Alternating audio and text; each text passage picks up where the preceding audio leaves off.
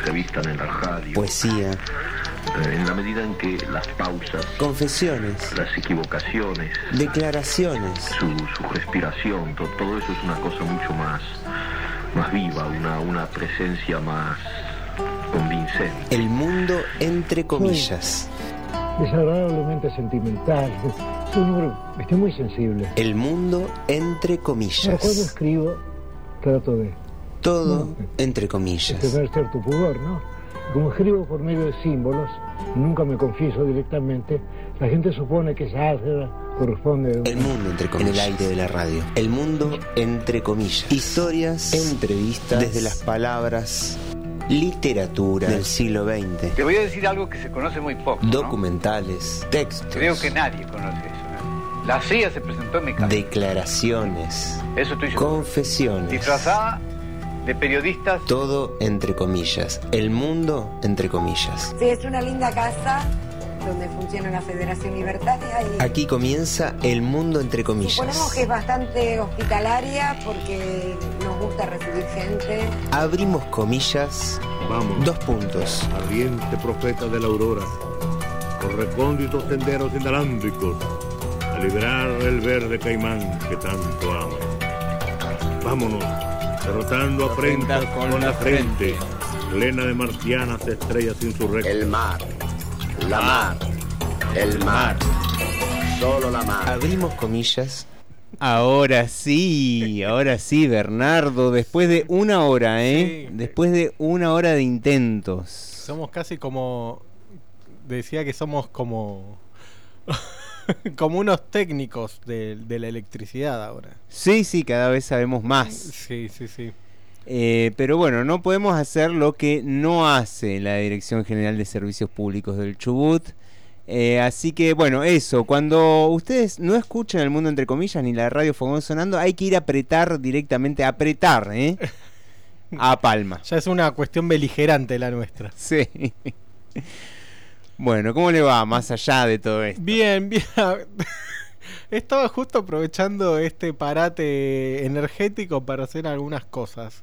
Bien, Así que, bien. bueno, Aprovechó el tiempo. Sí, sí, sí, sí. Un Por- tipo que aprovecha el tiempo. Yo no, yo soy de los que se queda mirando la Ah. pantalla, eh, la, No, la pantalla la- eh, No arranca. ne- negra, digamos, ¿no? Y uy, bueno, y se queda esperando ahí, ¿no? O viendo el, el cosito que, que Está gira, cargando. Ah, el relojito. Sí, Sí, sí, sí. Y se pone a, se- a seguirlo con la flecha. sí. Bueno, allá el test eh, le acaba de indicar que usted es un diletante. Diletante. Sí, sí, ah, bien. Porque hoy venimos con test también Bien. de personalidad. Ah. Así que entra en esa categoría. Bueno, dile- el diletante. El diletante. Me gusta, ¿eh? Sería casi. Casi. Podría llegar a ser un personaje para Roberto Art. Exactamente. ¿No? ¿El diletante? exactamente, El diletante, sí, sí, es uno de tantos además. Bueno, em, tenemos eh, algunos comentarios de rigor. Oh, ¿qué, pas ¿Qué no pasó? ¿Qué no pasó? ¿Qué no Sí. pasó en estos últimos días, en la última semana? Em, tenemos algo para celebrar, entre comillas, celebrar Sí. también, eh, y es que se aplazó, se suspendió el proyecto de Sí, zonificación el minera tratamiento, ¿no? de Arcioni. No es una retirada de la legislatura, pero bueno, es un, un pasito frente a tantas pálidas, es un pasito. Eh, Que algo que nos da un respiro sí. para seguir luchándola y eh, bueno, esto es también por toda la gente que estuvo luchando durante todos estos últimos días después del rechazo eh, de la legislatura a la iniciativa popular. Qué vergonzoso eso, ¿eh? Dentro de unos años van a haber registros históricos y va, va a haber gente que va a estudiar historia y que se va a recibir con una tesis que se llame La vergüenza de la legislatura chubutense Sí. y de- le ponen un subtítulo, por ejemplo, una aproximación bla, ¿no? y van a contar esto y Una van a ver- aproximación al desastre. al desastre, sí. Así que bueno, que, Eh, que nos conviden cuando se reciban del festejo. Eh, sí, un espanto. Un espanto que nos recuerda a hace cinco años cuando ocurrió algo parecido, ¿no? no había tanto Esa WhatsApp. Fraudule pero sí, pero los legisladores lo tenían Lo el tenía- WhatsApp, era lo tenían muy conectado con el del BlackBerry era. las empresas mineras. Sí. Sí. Tenía otro nombre, sí, pero los mensajitos ahí circulaban.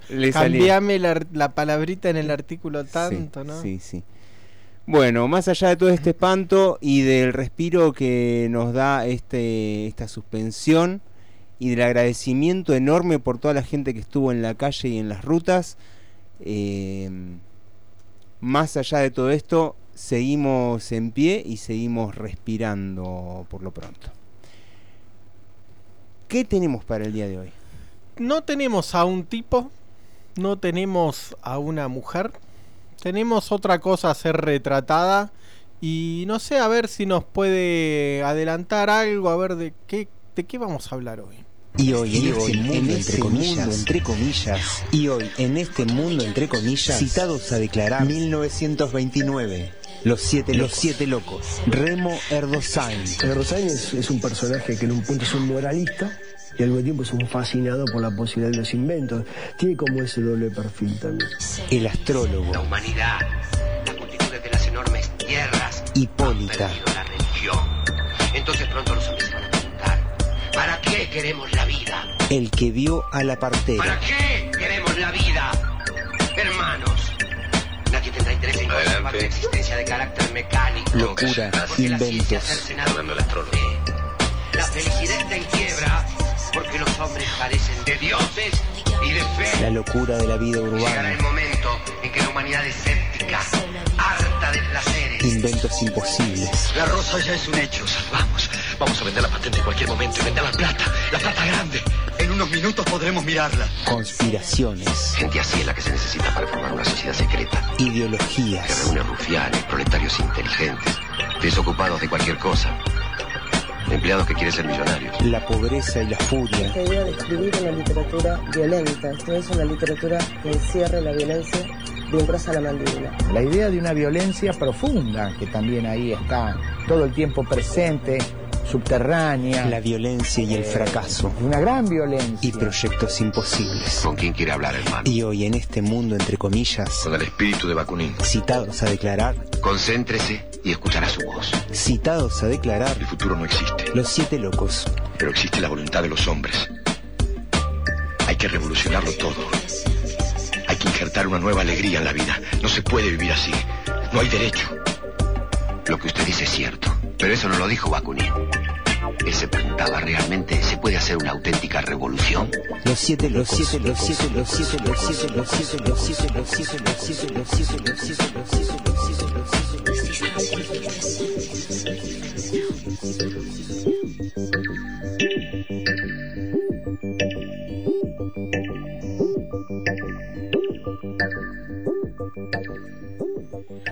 Ahí vamos. Eh, Tenemos no a un citado a declarar, sino a siete, siete locos. Tremenda, tremendísima novela de Roberto Art. Así es. Em, y antes, ya que estamos con los números, antes le vamos a proporcionar a la gente las líneas de comunicación. ¿le Ah, bien, bien. Aquellas personas fieles, así como seguidores de, de ley, Sí. que siendo las 21 y 10 están ahí prendidos al lado de la radio, de la computadora, diciendo, che, el mundo entre comillas no arranca. ¿Qué pasa? Arrancó. ¿Qué pasa? Arrancó, sí, gracias, gracias a la gente que se ha comunicado a través del WhatsApp y a la gente que no sabía cómo comunicarse, se lo decimos ahora, es el 2944917288 o si no, también a través del Facebook de Américo Fogón, que está abierto. ¿eh? Bien, entonces ahora Lo tenemos sí. abierto. También pueden hacerlo a las redes sociales propias del mundo, entre comillas, nos cortamos solos. Y bueno, así lo buscan en Facebook e Instagram, el mundo entre comillas. Em, también, bueno, le queremos agradecer a Pablo que ahí acaba de mandar un mensaje que dice, che, estamos ahí firmes en la escucha. Bueno, Pablo, un abrazo grande. Bien ahí.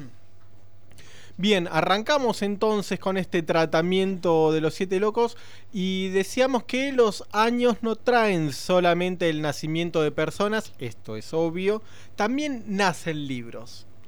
Y a esto lo vamos a llamar edición. El año en que se editó Los Siete Locos es justamente este, 1929. Recordamos que en el mundo, entre comillas, vamos retratando el siglo XX en, en sus figuras, solemos decir, pero bueno, ahora podríamos agregar en sus textos.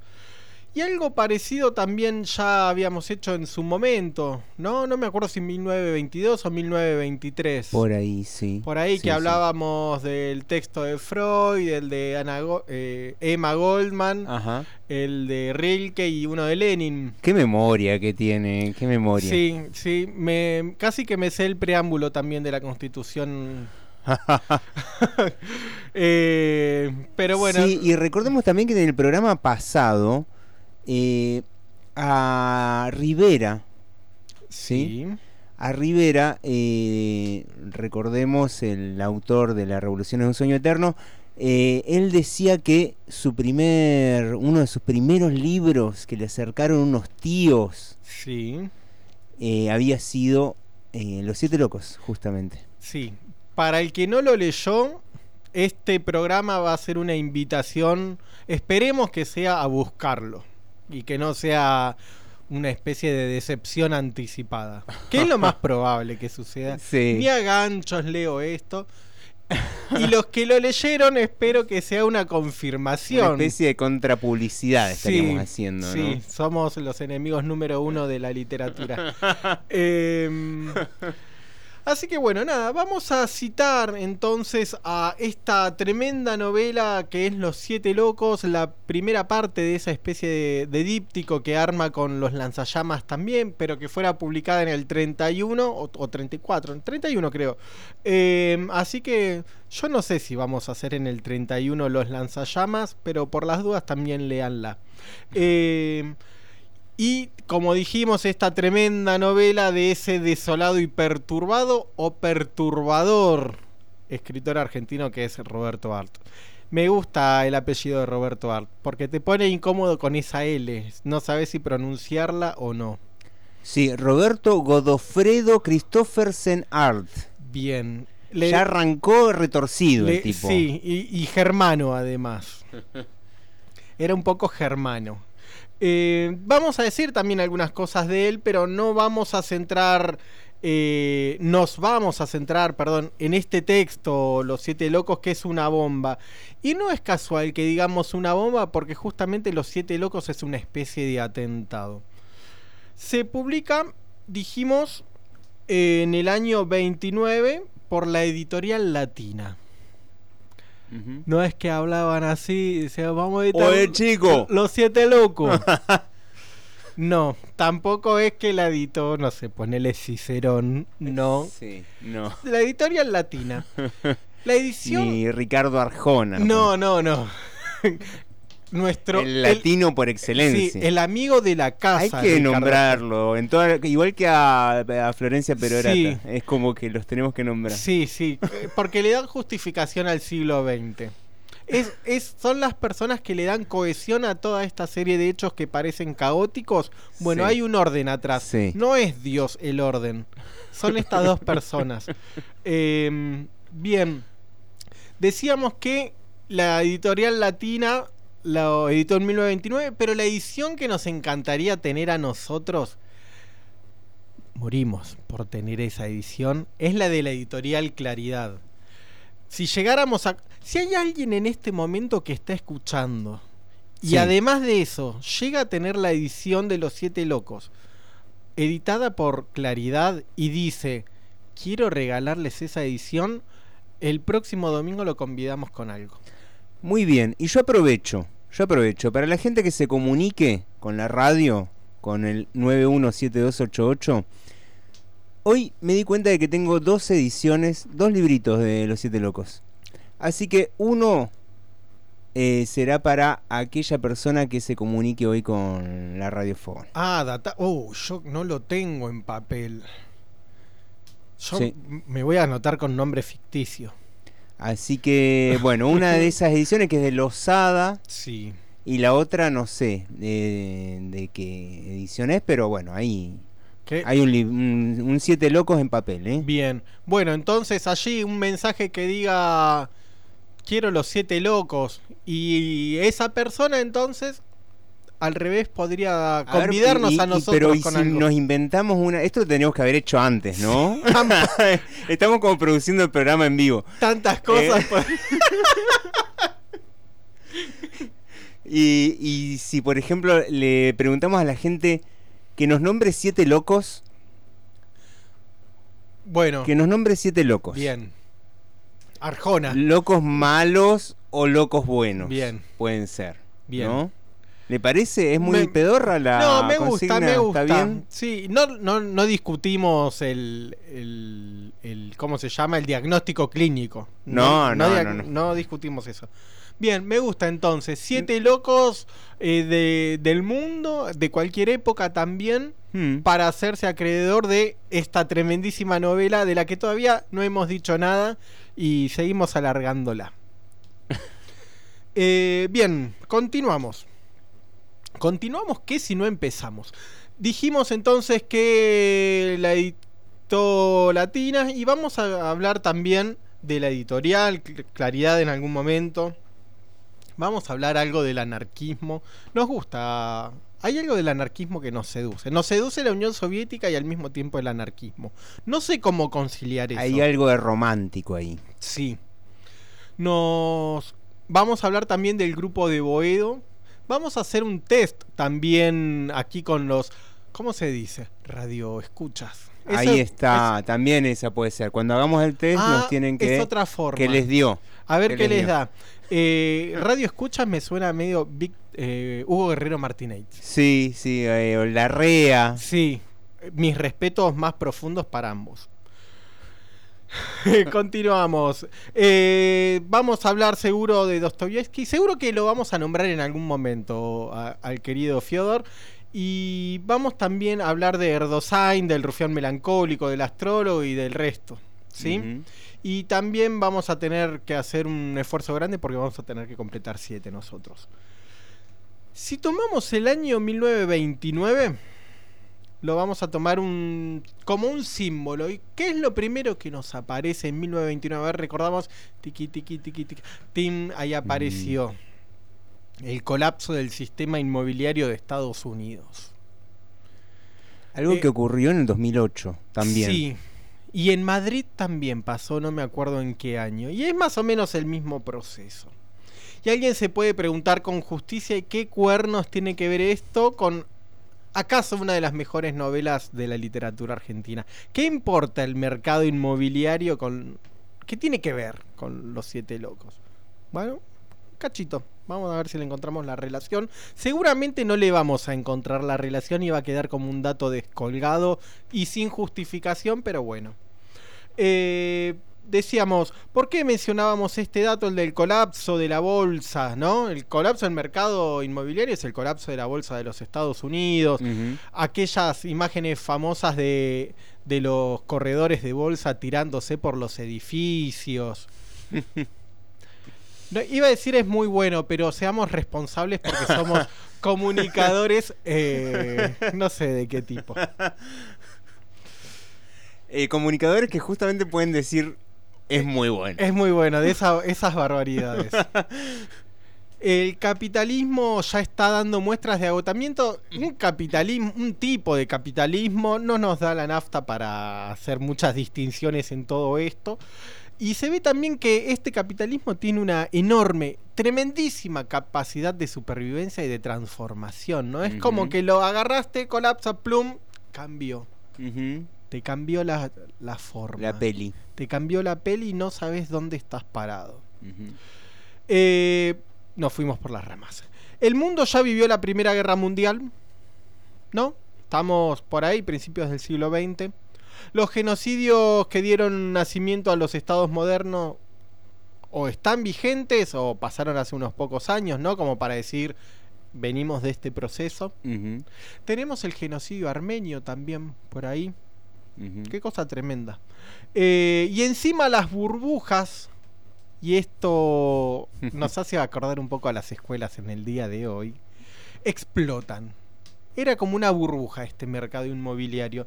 Y explotaron de manera desastrosa, como suelen producirse las explosiones de las burbujas. El colapso solo mostraría que en lo venidero todavía quedaba algo más. Estamos hablando de las barbaridades de la Segunda Guerra y me animo a decir de las barbaridades del siglo XX.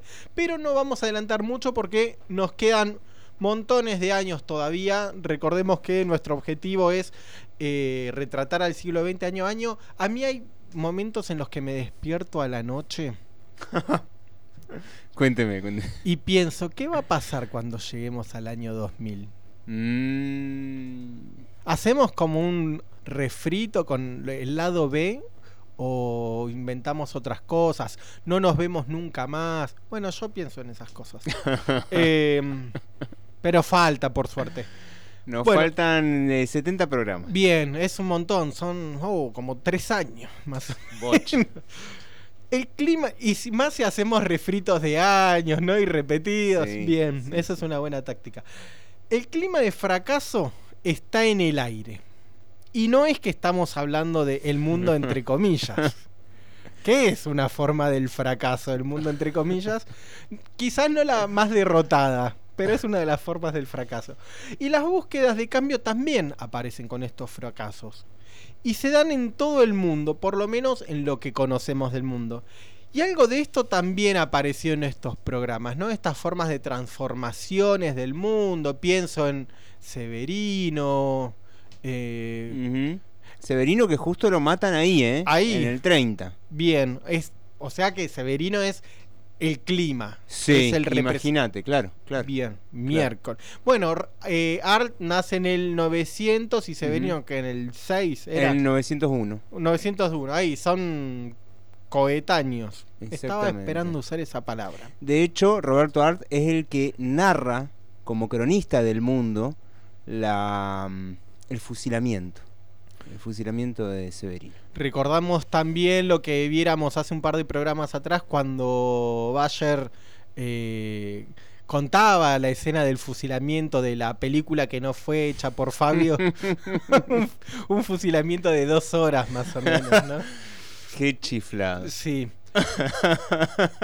Entonces, bueno, este es el, este es el caldo, este es el momento, este es el fracaso y los siete locos entonces es parte de este fracaso y es parte de esta búsqueda en la que estamos metidos. Así es, y sobre este clima de fracaso, de violencia, de mucha violencia urbana, sobre la locura, nos cuentan algunos lectores de los siete locos, como por ejemplo Beatriz Sarlo, que no nos cae muy bien.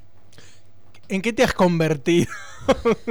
que no nos cae muy bien. No eh, tuvo esas transformaciones, ¿no? Que tienen algunos. Sí. ¿no? Eh, no sé, pienso en la nata, pienso en esta mujer, pienso en algunos. Caparrós, ¿no? En el gordo casero. Sí. ¿No?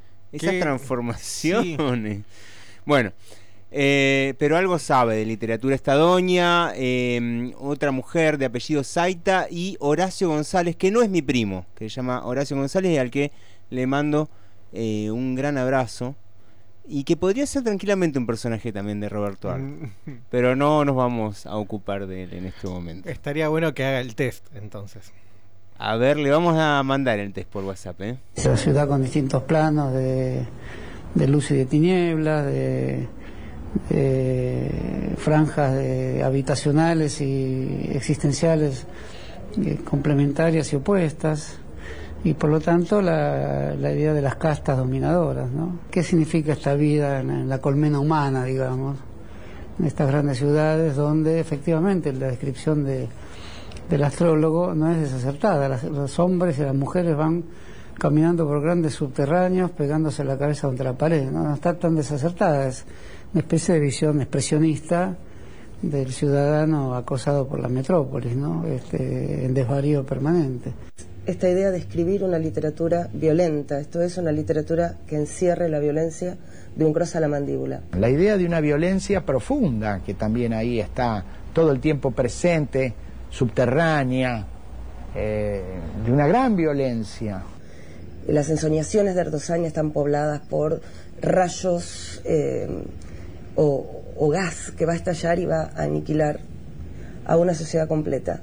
Ahora, estos sueños violentos, estos sueños de aniquilación, eh, públicos, digamos, se traducen después en una violencia privada. Entonces creo que están todas estas formas de la violencia a la que se suma una violencia que va más, que es más soterrada, que, que yo no sé cómo llamar, violencia social, que es el modo en que los humillados humillan a los humillados y esto ya es un tópico enorme.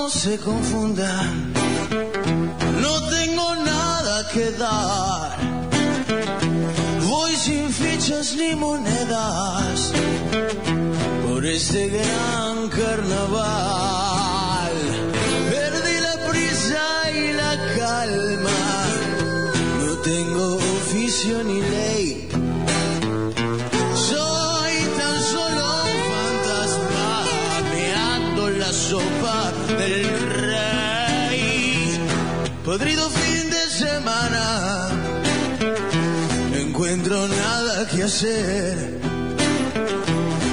de Cristo si ampones, ¿quién podrá saciar mi sed?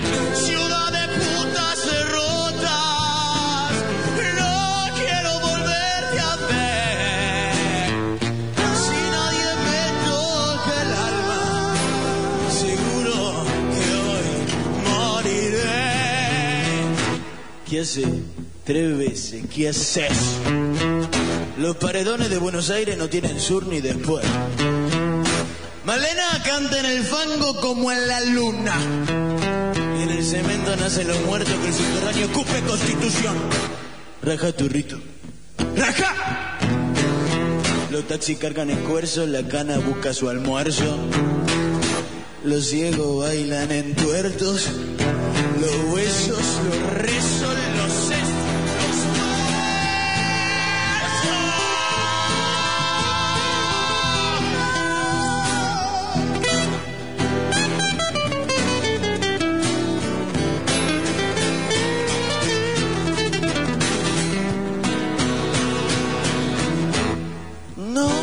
se confundan, no tengo nada que dar.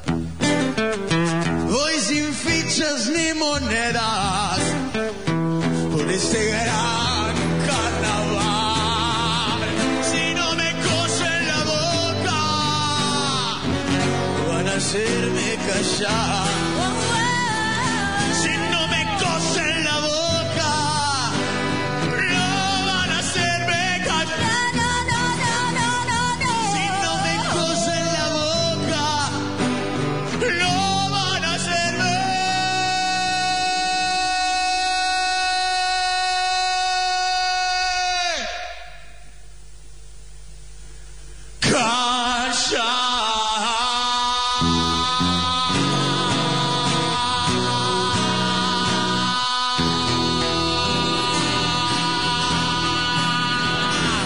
La locura es la quietud, la, situación inmóvil, la repetición, la repetición idiota y obsesiva de ciertas cosas una y otra vez, una y otra vez, una y otra vez, y siempre el mismo desconsuelo va a pasar en eso, porque no es que esa repetición es acumulativa y entonces los seres humanos se desarrollan, no, es una, acumula- es una repetición para reducir. La locura es una especie de imposible a que también todos apelamos eh, y a la que todos queremos que llegue y es quizá el motor de la vida, llegar a estar locos. Nunca lo vamos a lograr, me parece. Yo siempre lo relaciono con el arte. La locura está relacionada con la religión y con el arte. Es extremadamente conocido ese vínculo que une a la creación con la locura, el arte con la locura. Los siete locos inevitablemente son los siete artistas. ¿Qué es un loco? Un loco es un artista que no tiene el pasaje de regreso.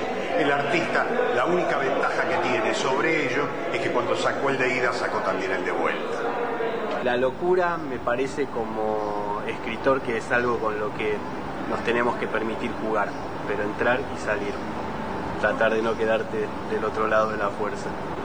Y la locura es algo muy misterioso, es algo que realmente es muy difícil de, mm, explicitar, es algo realmente terrible. Esto, por ejemplo, es la locura. No sé si esto es la locura, quizás no lo sea. Quizás esto sea la cordura. Pero bueno, entre la locura y la cordura, me parece que ahí armamos una posibilidad de que alguien diga, este tipo está loco, completamente loco. La locura no es un chiste. La locura no es la esquizofrenia de Lacey Guattari. La locura es una parte de la miseria del mundo. No tiene mucha gracia, no tiene mucho que ver con el arte, no tiene mucho que ver con la razón. Si pudiéramos extirparla sería mejor. No sé, es algo que no está bueno de vivir, me parece. Eh, como lo, lo que está fuera de la civilización. Sí, es algo que me parece que a la vez a todos de alguna forma nos resuena en algo personal, alguna experiencia o familiar o de amistad, pero no tengo como una especie de fascinación por la locura. Pero me parece que está ahí, es algo que, está. Se me cruza mucho Foucault, ¿no?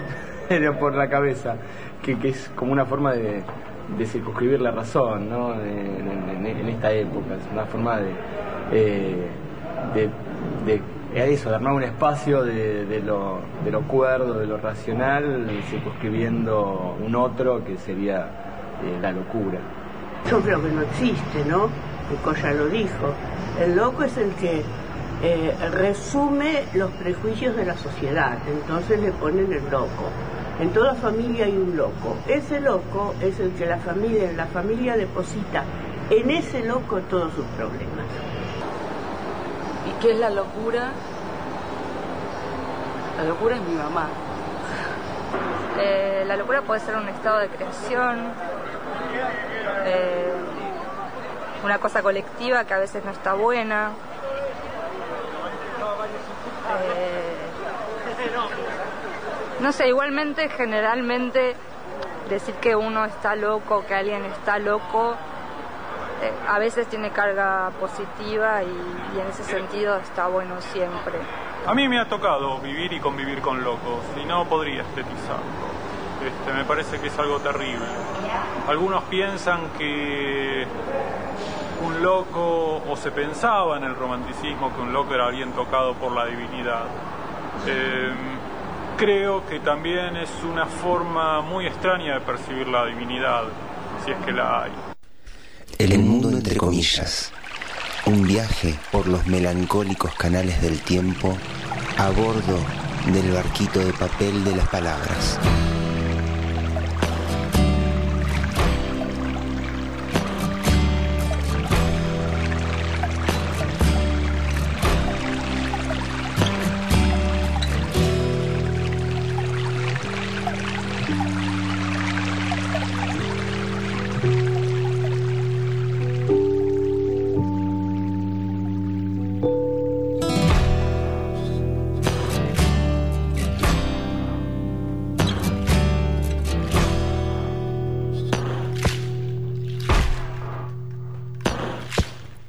Ahí estaba la gente hablando acerca de la locura y estaba también Ulises Butrón. No sé si se acuerda usted de Ulises Butrón. em, Rosarino él. Creo que tocó, no sé si con Richard Coleman o con Ah, alguno de esos, eh, en alguna agrupación así como de todas figuras del lado B. El tema, el tema se llama Ciudad de Putas Derrotas. Y quizás lo recuerde la gente por esa película que fue como un, un hit en Un su hitazo, momento. sí, un sí. hitazo, Tango Feroz. eh, y ahí estaba esta, esta, este tema también, esta canción. Se murió Ulises Butrón. Sí, eh, bueno, la vida, ¿no? Le La ha pasado vida por encima. Y el rock and roll y la locura, justamente también, que eh, nos retrataba un poco la gente acerca de la locura. Y la gente no nos está escribiendo. ¿eh? Eh, sí, a- me acaba de llegar un mensaje ah, con, los siete locos, primera aproximación. A ver. Dice Silvina.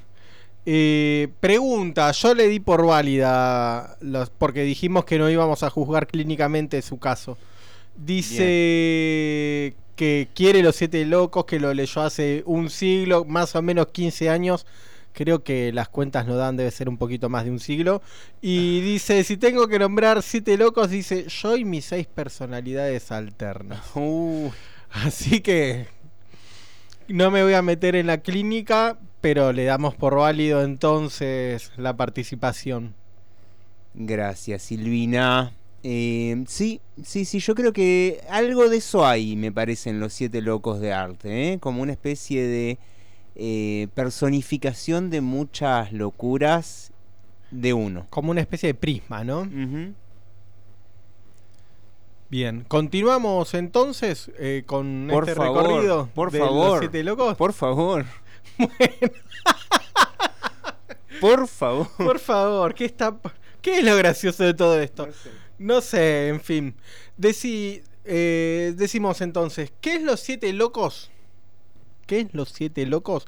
Y nos vamos a poner así como en definición máxima, que es la novela más grande de los fracasados, de los inadaptados y de los soñadores. Esa es una aproximación. No sabemos en qué orden, no sabemos qué va primero. La verdad es que no sabemos qué va primero. Y si tuviéramos que contar la historia rápidamente, podríamos hacer un resumen.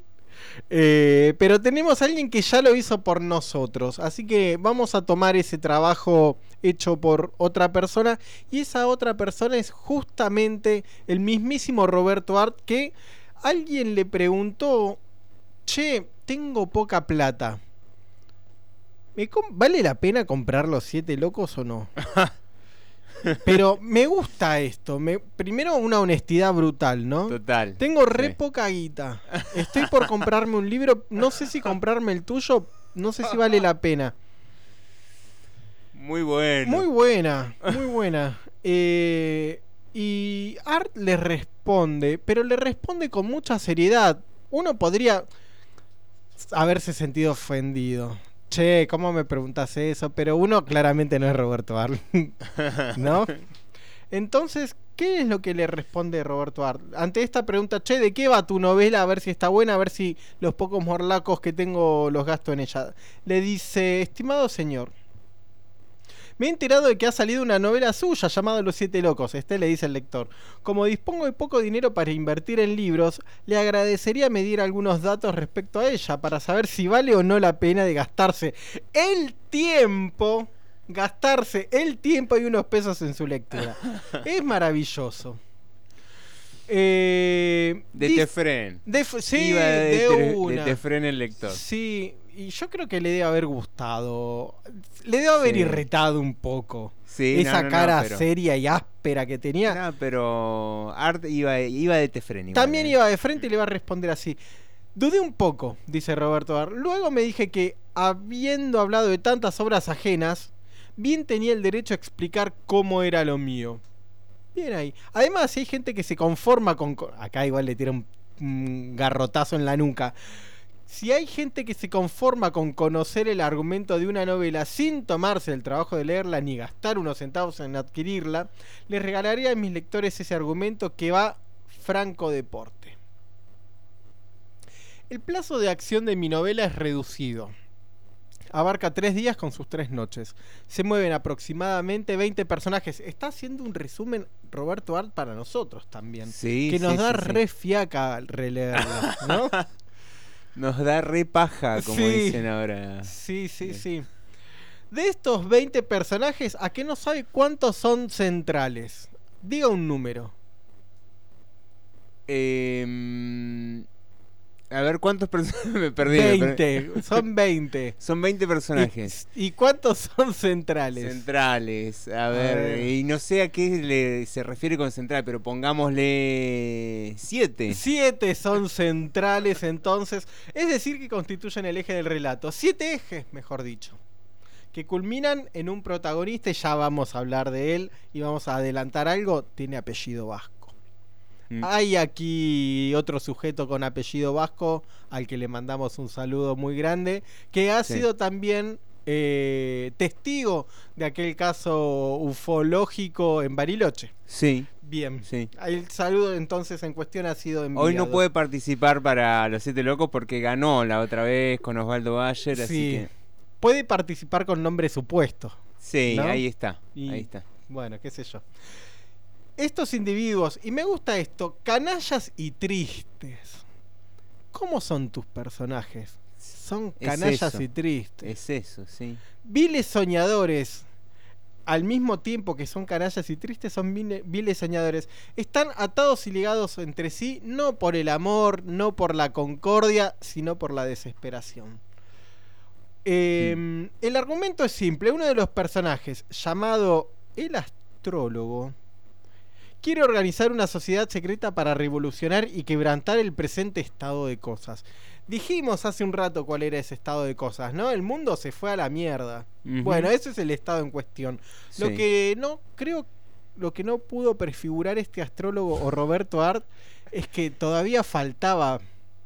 Se podía ir un poquito más a la mierda todavía el mundo. Que se seguiría yendo a la mierda durante un siglo más. Sí, sí. Así que eso por suerte lamentamos el estado de cuestión actual y pasado, pero por suerte nos dio material para hacer este programa. Eh, este astrólogo entonces quería quebrantar el estado, de el estado de cuestión. Para llevar a cabo su proyecto necesita dinero. Sí. Mm. Y en estas circunstancias, el vasco de apellido Erdosain le ofrece el medio para adquirirlo y se trata de secuestrar a un pariente que lo ha ofeteado, nos dice Roberto Art. Me hay una cosa con la humillación, ¿no? Sí. sí. Humillados y ofendidos es un, un libro de Dostoyevsky que también ya lo nombramos, que también dijimos que el título era una especie de Redundante. redundante. Bueno, Humillados y ofendidos es la obra de Roberto Art. En sí, la novela nos dice, Art ofrece tres aspectos, un psicológico, otro policial y otro de fantasía. Averigüe cada uno cuál es cuál, porque si no le vamos a decir todo. La organización de la sociedad secreta, aunque parezca un absurdo, nos sigue resumiendo Art, no lo es. Hace 15 días, 15 días estamos hablando de 1929, noviembre de 1929, no ahora hace dos semanas. Telegramas publicados en distintos diarios dieron noticia de la detención en Estados Unidos de los miembros de una sociedad secreta que se llamaba la Orden del Gran Sello. Es un nombre casi apocalíptico. Sí, ¿no? sí, sí. Los siete sellos. Los propósitos de los sujetos afiliados a esta sociedad eran idénticos. Me gusta esa palabra afiliados. ¿No? ¿Tendrán carnet de afiliación? La, ¿Habrán completado la ficha? No creo, sobre todo si la sociedad era secreta. ¿no? Es dejar mucha información. Pero bueno, los sujetos afiliados a esta sociedad eran idénticos. Los propósitos de los sujetos afiliados a esta sociedad eran idénticos a los que se atribuyen a los personajes de mi novela, de Art, ¿no? Obvio. Es decir, que no he hecho nada más que reproducir un estado de anarquismo misterioso latente en el seno de todo desorientado holocoide. El mundo está en crisis, las organizaciones secretas quieren prender fuego todo. Así es. Y seguimos con eh, estos testimonios de gente que ha leído a Roberto Art, sobre todo a la novela esta, Los Siete Locos. eh, y luego escucharemos. No, luego no. Mientras escuchamos a toda esta gente que lee Sí. a Roberto Art, eh, también vamos a escuchar al cuarteto Cedrón que le hace eh, un tema. El cuarteto Cedrón, recordamos, en un disco que lo hace con Juan Gelman. Ah, dos nenes. Dos nenes, eh, cinco nenes, porque es un cuarteto, ¿no? claro. Eh, le hacen un tema a Roberto Art, a Roberto Art, así se llama el tema, y luego la orquesta típica Bidú haciendo un tema de los redonditos de ricota que suenan mucho, pero mucho a Roberto Art. Es que está loco, digo, la cantidad. Murió a los 42 años. Y en 42 años escribió las novelas que escribió, las 7 horas de teatro, más de 1800 aguas fuertes, eh, no sé qué cantidad de cuentos. Y además quería inventar una media y además eh, tuvo dos hijos y además tuvo dos matrimonios. Es decir, eh, y viajó, no paraba.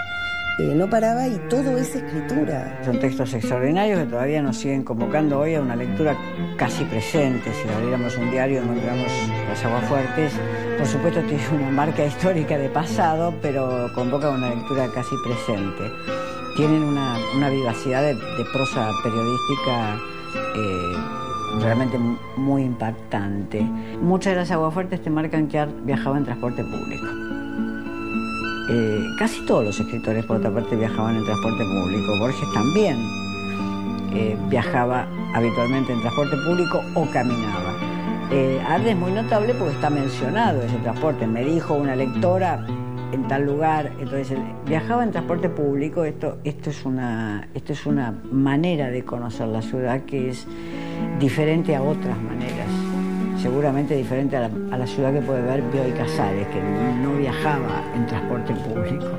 Entonces viajaba en ese transporte, lo cual marca una especie de contacto plebeyo democrático con lo social de esa ciudad, no solamente con las imágenes de la ciudad, no solamente con las imágenes de la nueva arquitectura de esa ciudad. Una ciudad narrada con un léxico que viene de otro lado, viene de la química, viene de la física, viene de la geometría. Esta idea que tiene que la ciudad eh, tiene como una, una, chapa, que es la angustia de las personas, que forma como una placa de cemento que va aplastando es decir, son sensaciones o pensamientos, es decir, lo, lo que él lo materializa a través de estas palabras. Si uno lee el, periodismo de esa época, eh, esa cantidad de neologismos y sobre todo el hiperbatón, la construcción de la frase que hace al que, que, la hace invirtiendo el orden habitual de la frase, no está en sus contemporáneos. Ese, ese, esa especie de lenguaje empedrado por materiales que vienen de todas partes, que es, eso lo que tiene arte. Eh, yo creo que arte tiene una relación en ese sentido también completamente moderna y vanguardista con el lenguaje. Usemos cualquier cosa.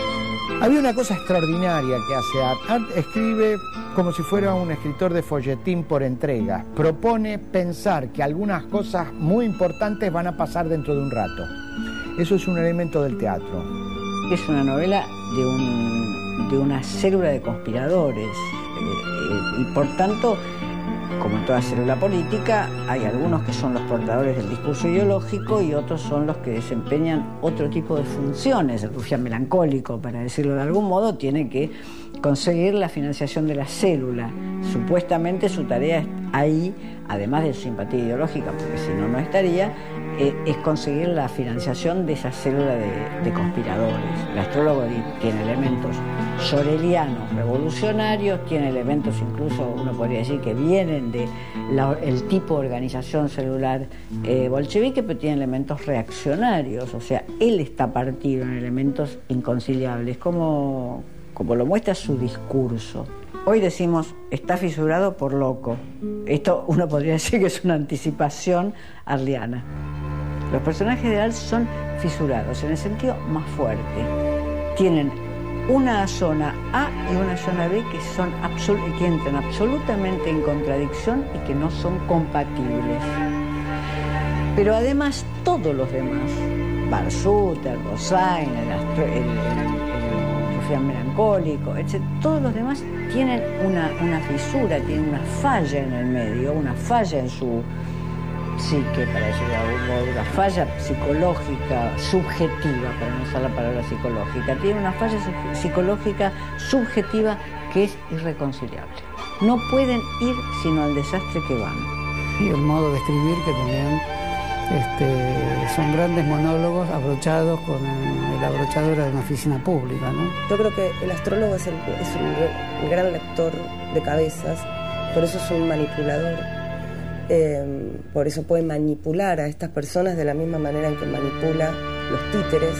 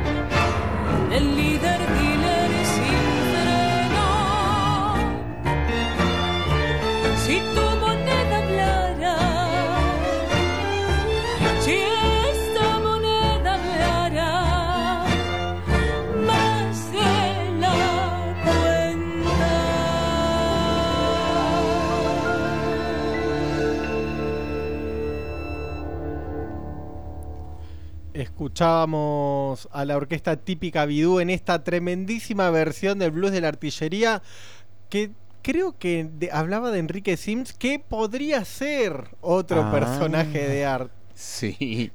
Es la- el astrólogo, es el astrólogo. Eh, qué tremenda versión. Eh, tiene, al- tiene algo, no, es un tangazo el blues de la artillería. Continuamos con este resumen que hacía el propio Roberto Art. Eh, son las 10 menos algo, pero bueno, vamos a continuar. Si querés comunicarte con nosotros, ¿con quiénes? Con nosotros, hacelo al 2944 317288. No, 3-1 le va, le va a llegar a cualquier A otra cualquier- persona. Es que estoy viendo mal el cartel. Eh, 91.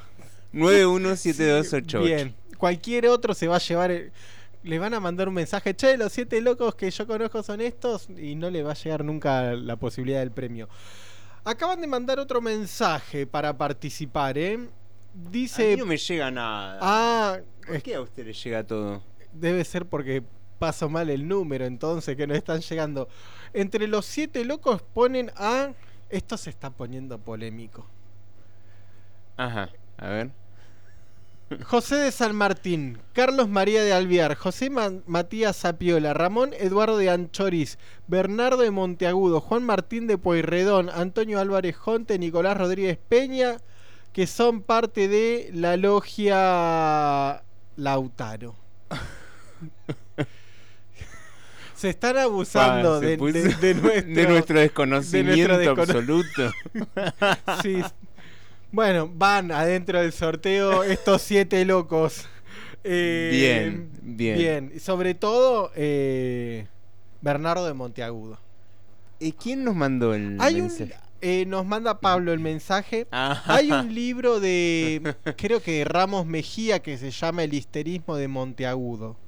Claro. Así que entra. Ahí va, Ahí ahí va. Ahí, ahí voy entendiendo por dónde va, digamos, esto, estas logias, ¿no? Sí. Estas cosas. que tiene que ver con toda esta organización secreta que forma Erdosain de la mano del astrólogo y de la logia esta de los siete sellos, no me acuerdo cuántos sellos eran. Eh, de ahí de los Estados Unidos de Norteamérica. Le pregunta Roberto Art a, a un especialista del crimen, criminólogo podríamos decirle, eh, che, mira, tengo esto, hay un secuestro, le consulta y le dice el, el especialista, ¿son profesionales o son principiantes? Principiantes, por supuesto, le responde Roberto Art. Y el criminólogo, después de escuchar algunas cuestiones, le dice, está bien. Si son principiantes, está bien. Mm, Eh, no sé por qué, no sé cuál habrá sido el matiz de la de la cuestión, pero bueno, se ve que son unos criminales de poca monta. Y sí, son unos criminales de poca monta. Y lo que decíamos recién, digamos, tienen contradicciones. Cargados, ¿no? Eh, son Eh, y son calientes, no son personas frías. no, ni son lineales tampoco, ni los podemos encorsetar en están marcados por por el error, por el errar, por todo. Y también con algunas virtudes. Digo, es un es una cosa loable la transformación del mundo en decadencia. Pero bueno, nada. algo- Sí, sí, sí, pero hay un pensamiento poco sistemático. Ah, ni ¿No? sí. Ni hablar. si hay algo de lo que carece de sistematicidad, me parece todo esto. Eh, y influencias notables, ¿no? También como de la ciencia, de la química, de la química casi alquímica, podríamos Eso, decir. esotérico. Está lo esotérico a full igual, ¿eh? Está ahí represente. Mm. Sigue haciéndonos el resumen Roberto Art eh, de esta novela porque tenemos muy poca plata y le- no sabemos si comprarla o no.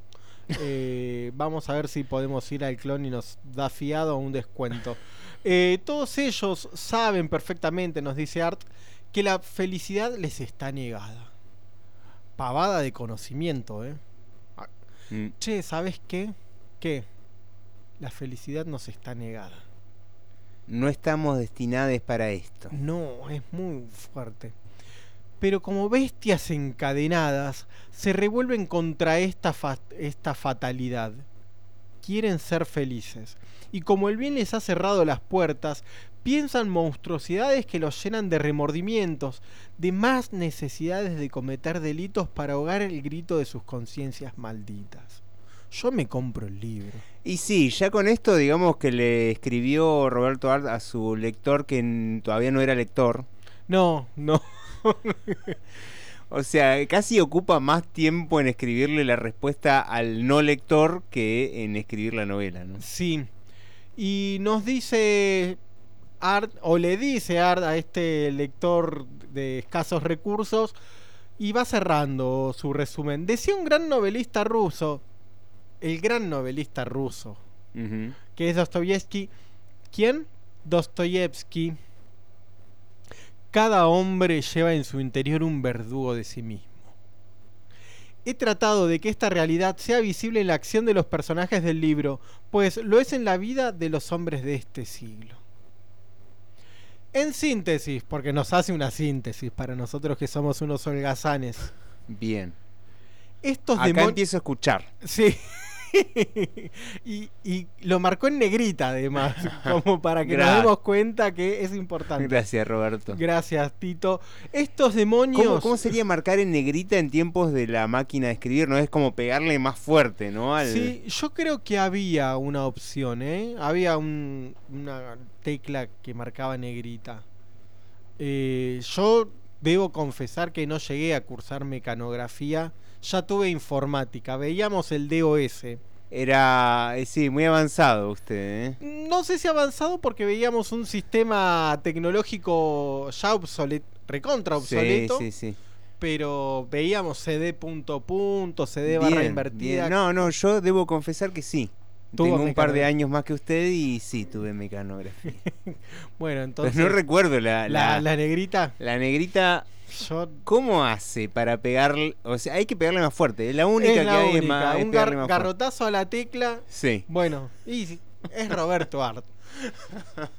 En síntesis. cross de derecha a la un- tecla. Un cross de derecha a la tecla, exactamente. En síntesis, dice: Estos demonios no son locos ni cuerdos. Se mueven como fantasmas en un mundo de tinieblas y problemas morales y crueles. Si fueran menos cobardes, se, ¿qué? se suicidarían. Si tuvieran un poco más de carácter, serían santos. En verdad buscan la luz, pero la buscan completamente sumergidos en el barrio. ¿En dónde? En el barro. Che, esta cita es muy buena y la, la leí para el traste. Bueno, pero el barrio del barro es. Hay que ver dónde casa. vivía también. Donde yo vivía en Muñiz había mucho barro. Sobre todo los días de lluvia se anegaba todo. En verdad buscan la luz, pero la buscan completamente sumergidos en el barro. Y ensucian lo que tocan. Miércoles 27 de noviembre de 1929. ¿Quiénes son los siete locos? 294-491-7288 nos podés escribir allí. Y acá hay gente que se aventura a decir quiénes son los siete locos. Y también Fito Páez con un tema que se llama Cadáver Exquisito. Eh, se acuerda de la novela Los siete locos de Roberto Art y ahí mismo tenemos fragmentos de la peli de Nilsson. Torre Nilsson. Torre Nilsson. Torre sí. Nilsson, que ha hecho una película allá por la década del 70, eh, con esa forma de actuar que tenía la gente en la década del 70. Me hace pensar en eh, circunstancias que se reiteran en la historia argentina, eh, en emprendimientos eh, que, son muy argentinos justamente por, por ser completamente dislocados, eh, delirantes y que a veces incluso llevan a buen puerto. Creo que es algo bastante argentino, que es el hecho de que unos amigos o gente que tiene alguna afinidad se junta y emprende un proyecto desmesurado, totalmente fuera de sus fuerzas, de sus energías y en el borde de la ilegalidad. Cualquiera de nosotros podemos ser uno de los siete manipulados y podemos ser eh, uno de los siete locos. Yo creo que en ese sentido es una novela extraordinariamente ficcional y al mismo tiempo con un vínculo extraordinario con algo que está sucediendo en la sociedad, que es un, un espíritu conspirativo que está en la derecha y que está en la, en la ultraizquierda. Es- es- y con eso que está sucediendo. Pero no, no es una novela de clave, creo que es una, es, es una ficción en el sentido más alto, más inventivo de la palabra ficción. Nos preocupó mucho el, el desarrollo del proyecto de la toma del poder, el proyecto disparatado, nos interesó mucho como temas la muerte de Dios y el abandono y el, el hombre arrojado al vacío que significa la muerte de Dios, la conciencia de que la revolución social es imposible y que entonces tampoco puede haber una sustitución de esa naturaleza ante la pérdida de Dios el amor como, como, como, como dolor, todas esas cosas nos parecían extraordinarias. Es como un, imaginario urbano, tecnológico, um, este, popular, digamos, este, que de alguna manera emerge que uno lo ve ahí como desbordando, digamos, ¿no? Por ahí son siete por eso, porque no puede ser uno, entonces como que se desborda y son siete. Entonces yo diría que son esos, uno, dos, tres, cuatro, cinco, seis, siete locos.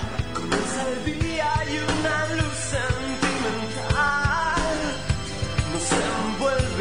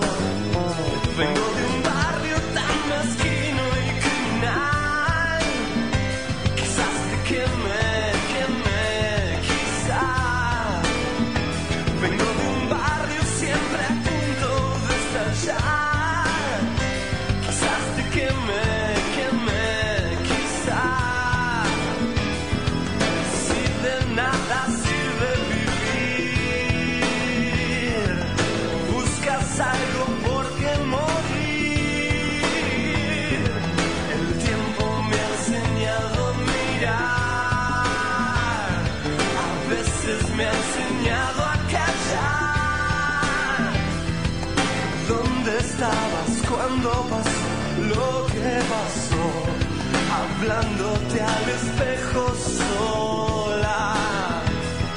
Es tanta la tristeza y es tan ruin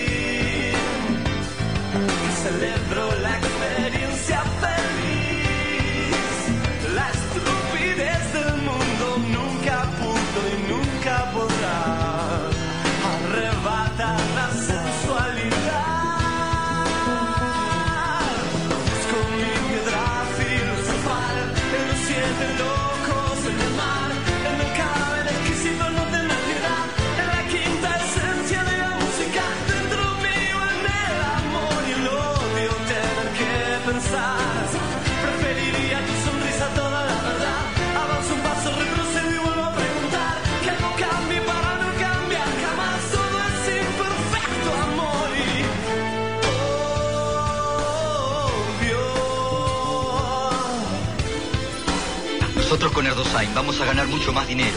En el laboratorio que estamos instalando, vamos a metalizar flores, corbatas, camisas, puños y cuellos. ¿De qué se ríe? Erdosain es un gran inventor y así vamos a salir de la miseria. Estamos bañando una rosa en solución salina y en un baño galvanoplástico de cobre. Jaros o, o Gatillave no van a comprar la patente. Faltan seis pesos. No está bien, me lo gasté. ¿Te lo gastaste? Yo te doy para los cigarrillos y para los dos cafés todos los días. Me compré unos libros. ¿Para qué? ¿Cómo para qué? ¿Vos te crees que me voy a pasar la vida con este sueldo de hambre y viviendo como un empleaducho? No, yo voy a inventar cosas, grandes cosas voy a inventar yo. No va a sobrar la plata. Vamos a terminar con esta vida de mierda. Si en la compañía azucarera no hay porvenir, podrías entrar en un almacén para hacer práctica. Después nos instalamos por nuestra cuenta. Papá empezó así. O instalamos una fábrica de ravioles. Buscamos oficiales competentes y vos no tendrías otro trabajo que atender la casa.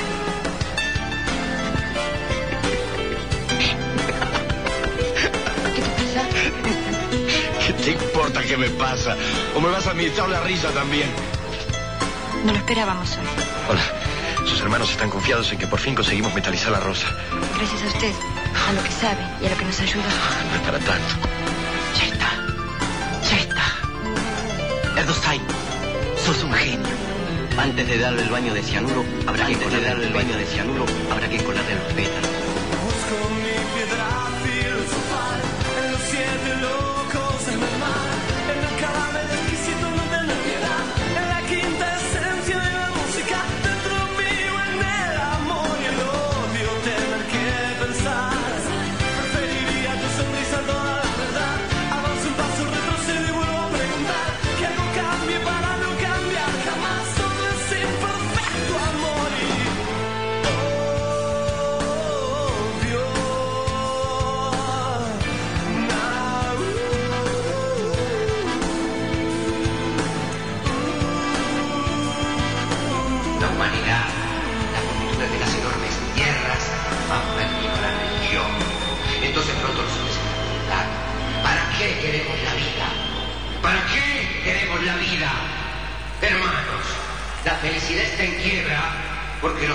Carecen de dioses y de fe. Ahí estaba Fito Temazo, ¿eh? Sí, redescubriendo a Fito Páez se puede llamar este Sí, programa yo lo también, tenía- ¿eh? La verdad que lo tenía medio. No, no, no, medio censurado. Sí, sí. Y lo estoy redescubriendo últimamente. Escuchábamos a Fito Páez en Haciendo Cadáver Exquisito y también escuchábamos testimonios de la película de Torre Nilsson que se llama Los Siete Locos. Exactamente, exactamente. Eh, nos manda Ana, Ana, nuestra eh, asociada número sí, uno. Sí, sí, tiene el carnet está aquí. Sí. Recordemos que la gente se puede asociar al club de amigos del mundo entre comillas sin costo alguno. No es nada conspiranoico. No, por lo ¿O menos sí? así nos han dicho. De a, de a poco igual vamos a ir metiendo, el- bajando la línea. Eh, acá nos manda Ana. Más allá de haberlos leído en el momento justo 18, 20 años, exactamente en el momento en que leí yo esta novela, eh, lo más impresionante para mí fue haber encontrado esos colores, personajes o luces extrañas en la vida real. Retrató, Art retrató Buenos Aires como pocos que he leído y yo, a su vez, sentía un raro orgullo de moverme en esos mundos en esos momentos. Eh, a ver, dice, no llego a siete locos. Eh, los míos son cuatro. Federico Peralta Ramos. Federico Pera- Peralta Ramos. Van Gogh. Ferdinand Cheval. Supongo que se debe pronunciar así. Y Edith Piaf. Bueno, pero si los multiplicamos por dos nos dan 8. Se pasó. Sí. Listo, está anotada entonces. Para el Bien, ahí está. De pregunta si para asociarse al club de amigues de Radio Fogón tiene que llevar foto. Eh, como, como quiera, el carnet es suyo.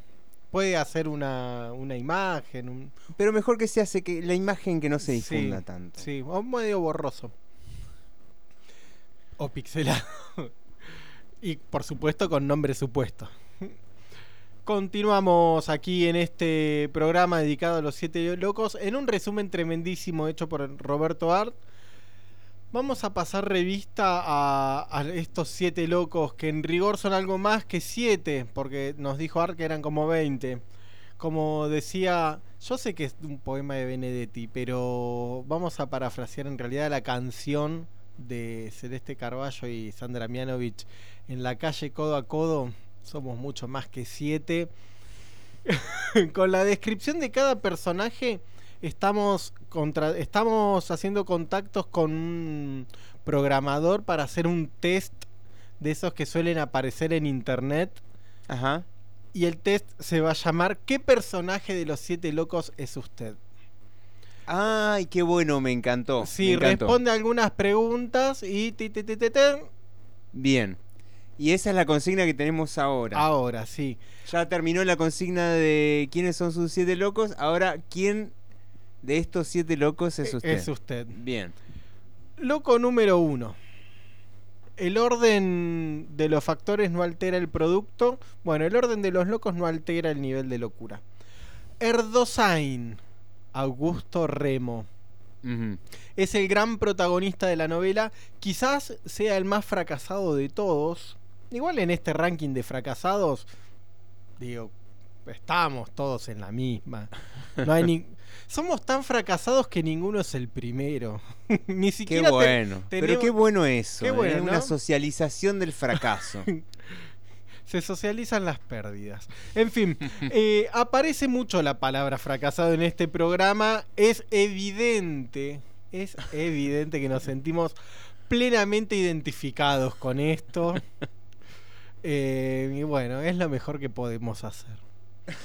Hay una gloria en él, igual en, en Erdosain.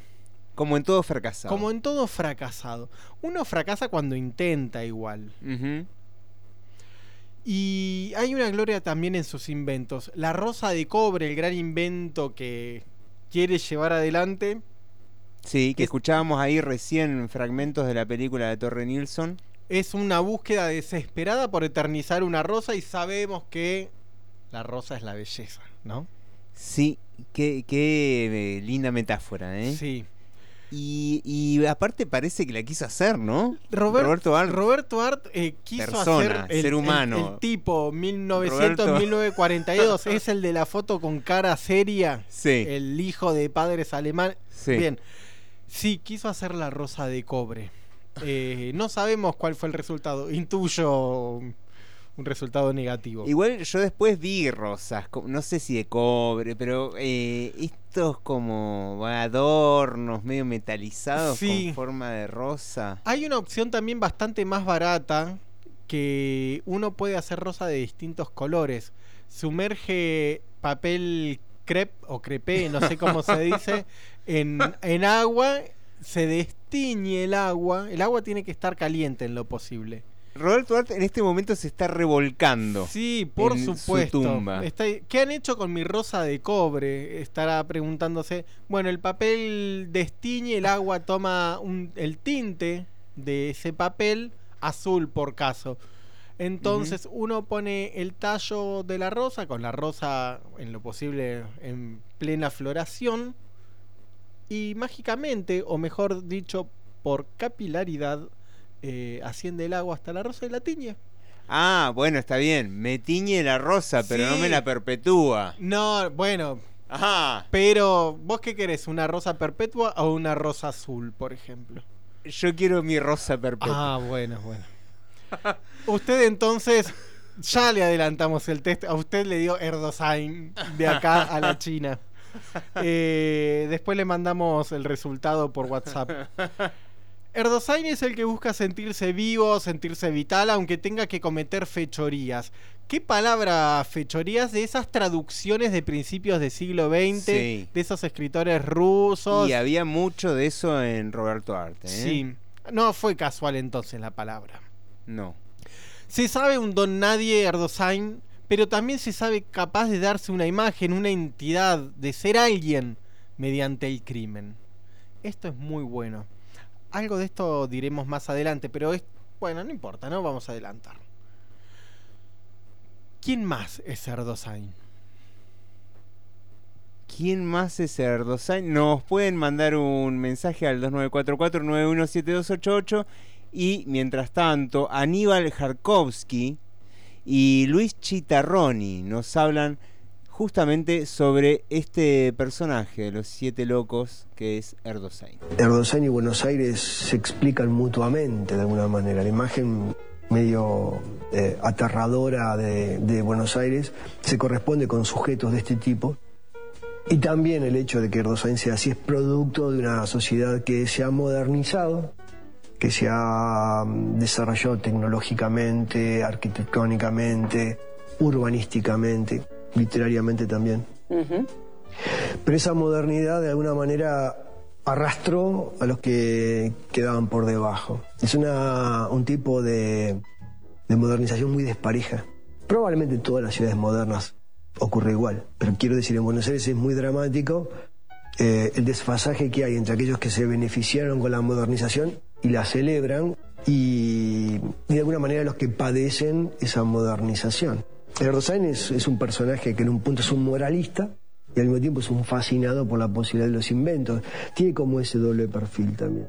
En un punto uno diría, Erdosain no está ajustado de alguna manera a los tiempos, pero se fascina con esa posibilidad. Ve que se levantan edificios. En la novela aparecen edificios más altos de los que realmente había. Como si viera el futuro. En ningún lado encaja esta figura. Sus aspiraciones de inventor, sus aspiraciones de, de, mm, destruir esa misma ciudad, eh, de alguna manera están hablando de una persona que está insatisfecha de- del espacio, de las condiciones en las que vive. No tiene la formación que le permita pegar un salto de clase. Desprecia a los que están por debajo de él. Ahí los trabajos de Mazota son interesantes, en el sentido que vive, eh, representa esta, este retrato de la clase media eh, como una clase que se fascina con aquel- de aquello de lo que carece y desprecia aquello que lo amenaza, la posibilidad de caer más abajo todavía. En ese punto me parece que sí que es un, es un desajustado. Art tiene esta cuestión que es a la vez muy, muy concreta de la ciudad, donde la ciudad y el estado de ánimo están en continua, en, con- en continua relación, ¿no? Una especie de simbiosis rara. Y la angustia es una angustia, digamos, moderna en el sentido más antiguo, ¿no? Porque es la, es la angustia un poco de Poe o de Baudelaire, en Un hombre en la multitud, ¿no? Es la angustia ante este, este conglomerado, ¿no? Tenemos que organizar un instituto técnico revolucionario. Instalaremos un laboratorio químico. En este laboratorio, el alumno revolucionario aprenderá la fabricación de gases, fosgeno en especial, fabricación de bomba de gases y granadas de mano. ¿Y el dinero?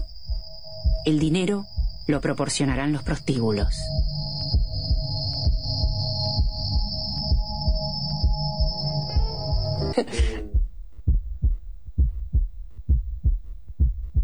Erdosain, precipitándose en el movimiento, hundió el cañón de la pistola en el blando cuébano de la oreja, al tiempo que apretaba el gatillo.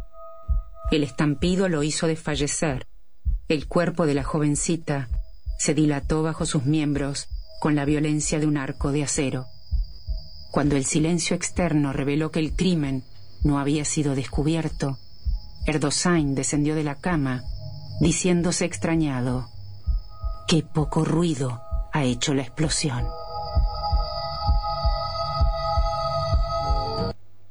Continuamos en esta descripción, en estos retratos de estos personajes. Nos sobra la energía, no tanto a nosotros, sino lo que está mandando la DEC en este momento. Estamos así como rebosantes de electricidad, así que. Sí, sí, no, es como, dale. 190 voltios. Instalado un horno eléctrico, ya.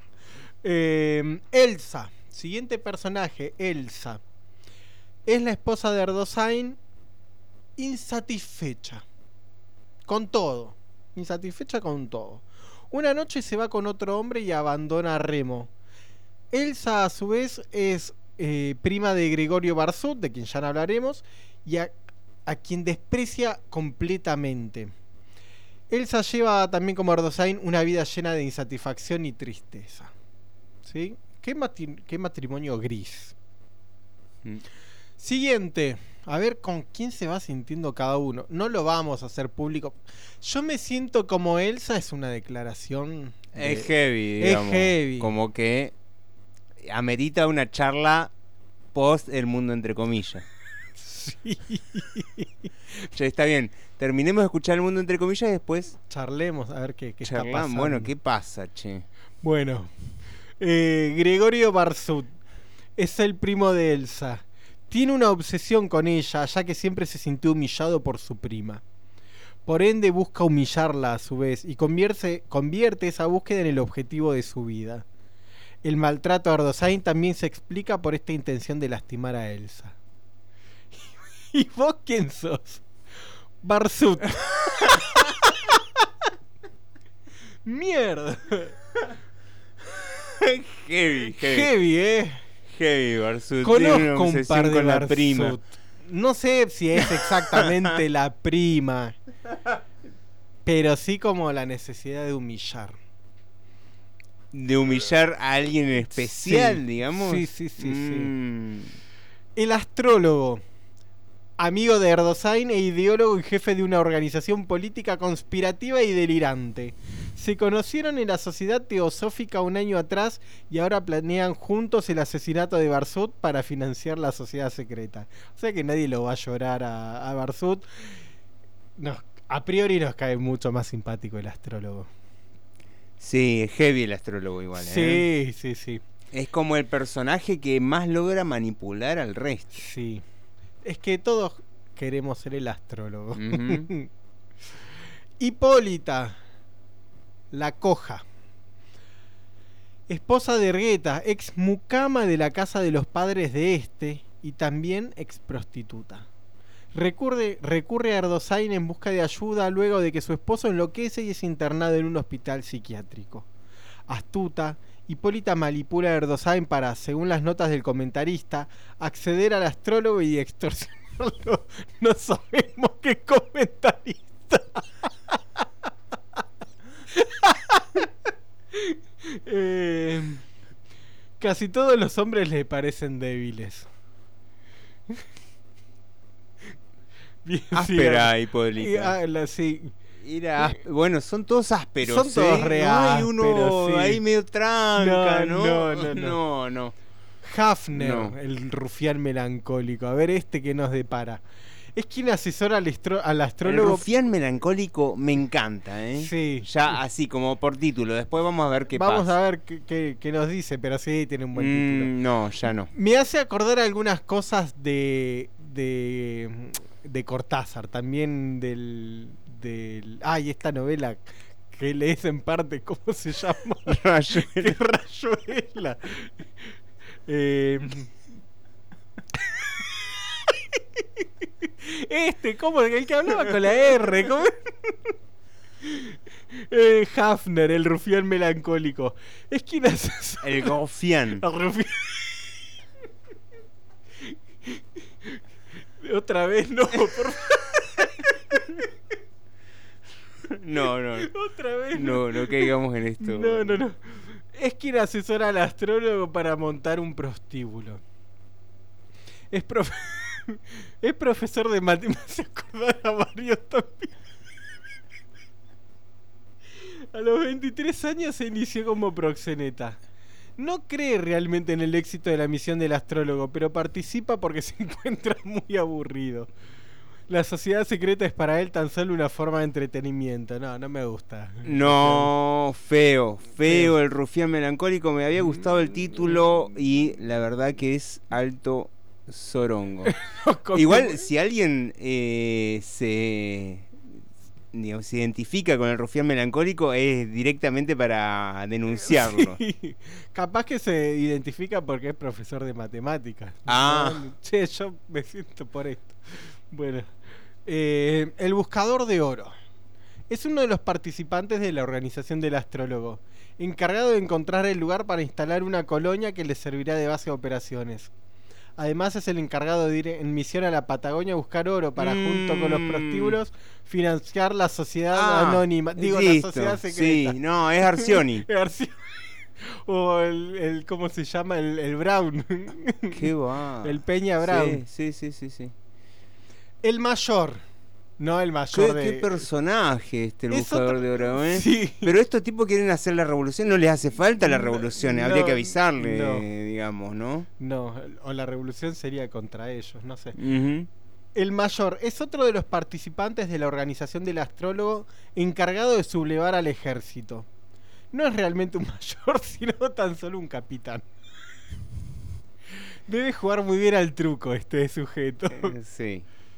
Ergueta, otro vasco. Farmacéutico, jugador compulsivo, amigo de Erdosain. Sufre de delirios místicos y termina internado en un hospital psiquiátrico. Se casó con Hipólita la Coja. Hasta ahora Ergueta es mi favorito. ¿eh? Según estas descripciones, ¿verdad? Sí, creo que esa er- es Ergueta Sí. el que pronuncia la famosa frase Rajá turrito, rajá.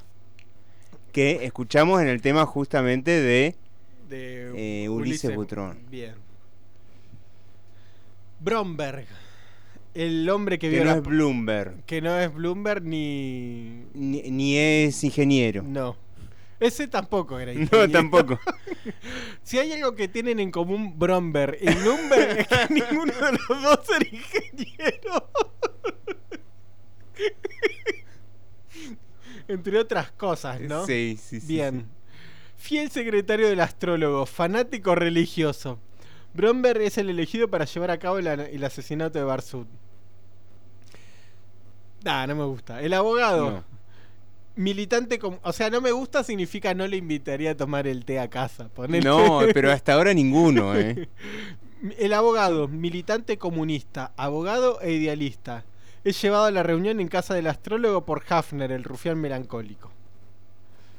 Bueno, la pregunta entonces, ¿con qué personaje se identifica usted? No es necesario que nos digan con cuál se identifican porque es una revelación muy profunda. Pero atenti que este trosco, eh, digamos este abogado, tiene algo como medio trosco, ¿eh? que eh, parece que va a la reunión y aún así solo asiste durante un breve tiempo, se retira ofendido por el tono dictatorial que toma la reunión. Me gusta el abogado. Sí. quiere asamblea. Es poco, es poco importante igual en, la, en la trama, pero bueno. Bien. Eh, dijimos hacía un rato que queríamos la edición. Bueno, estos son los personajes, ¿no? Sí. No los vamos a repetir porque si no vamos a terminar a las 2 de la mañana. Sí, ya viene medio tardío. Sí, eh, dijimos hace un rato al principio que, cada, que queríamos la edición de Los Siete Locos de la editorial Claridad. ¿Hace falta aclarar la, la identidad ideológica con ese nombre? Claridad. Esta editorial que fuera fundada por Antonio Zamora. Y es una editorial con mirada militante de la cultura. En palabras del propio Zamora, dice que es una editorial que no debía ser una empresa comercial, sino una especie de universidad popular. Me gusta esta idea. Bien ahí. Che, bien saquemos libros, hagamos Más vale, difusión. Más vale. Me hace acordar un poquito algo de las radios que hay Sí. en la zona, ¿no? Y de la editorial acá, por ejemplo, que tenemos acá en el hoyo, la editorial Tierra del Sur. Claro. Eh, bueno, va por ahí. Acción y hay muchos libreros. Acción acá. militante, ¿no? Sí, Algo muy lindo de Esteban y Vivi, los nombres, dijimos sus nombres. sí. Uh, Oh. no. Enseñan a la gente a hacer libros. Sí. Sí, yo no aprendí porque soy un tosco y tengo la motricidad bas- fina bastante gruesa, pero enseñan a la gente a hacer libros. Sí. Es muy bueno eso. Y realmente es una labor, una labor militante totalmente. Sí. Así que bueno, les mandamos un saludo. Un gran abrazo ahí Sí, acá. sí, la sí. gente que nos escuchan, ¿eh? No se escuchan. No nos escuchan en vivo porque eh, los domingos están en alguna otra cuestión, pero nos escuchan. Sí, casi que hasta a veces da- dan como un reporte, ¿no? Che, hablaron de esto. Sí. Ay, ¿Tanta atención prestaste? Sí, sí, sí, sí. Así que bueno, eso, la acción militante del libro. Los libritos, y decimos libritos en un buen sentido, porque eran pequeños, ¿sí? Eran ay, en octavo, no me acuerdo, no sé cómo se miden. Eh, eran baratos, claro. Si hay que hacerlos acceder a la gente. No sé si eran la mejor calidad de impresión. Y este es uno. Se me de- pone fino. Sí, es un comentario muy burgués el que acabamos de hacer. Sí. Che, tal edición. Callate, burgués.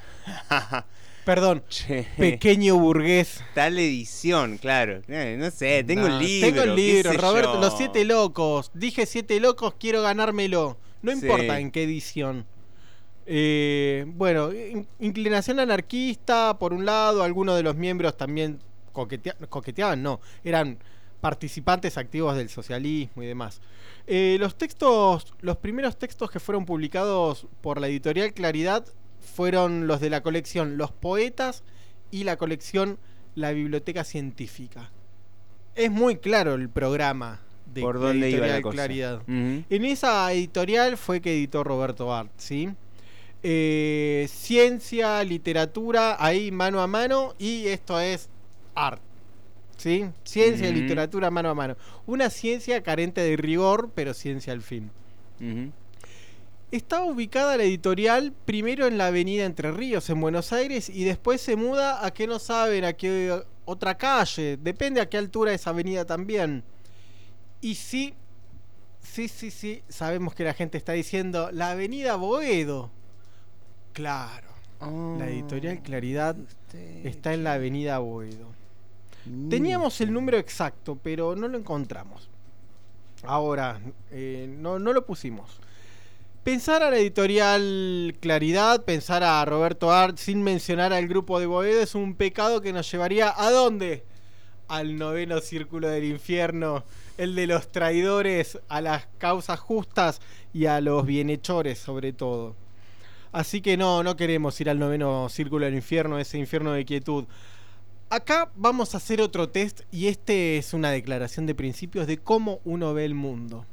Upa. Sí. Upa la la. El otro era muy complejo, uno podría incluso hasta mostrarse de manera muy profunda frente a un montón de gente que quizás no sea mejor conveniente hacerlo. ¿Le parece? ¿Le parece que hagamos una pausa musical? Sí. y, Y la dejamos expectante a la gente, Ah. así como, ojo que dentro de cinco minutos va a haber algo así como muy importante. A ver, Que es sí. este test. Sí, me encanta. Nos cierra mucho pasar en este momento el tango sur. Estamos en la avenida Boedo, ¿no? Claro.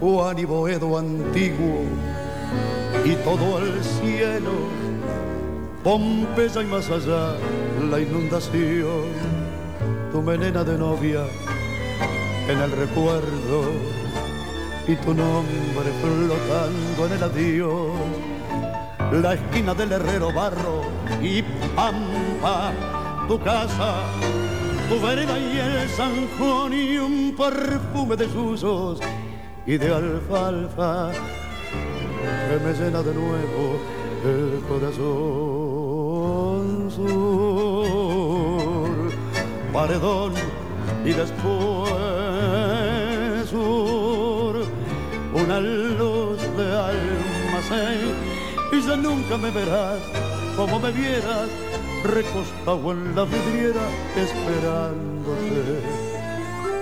Ya nunca alumbraré con las estrellas nuestra marcha sin querellas por las noches de Pompeya. Las calles y las lunas suburbanas y mi amor y tu ventana, todo ha muerto, ya lo sé.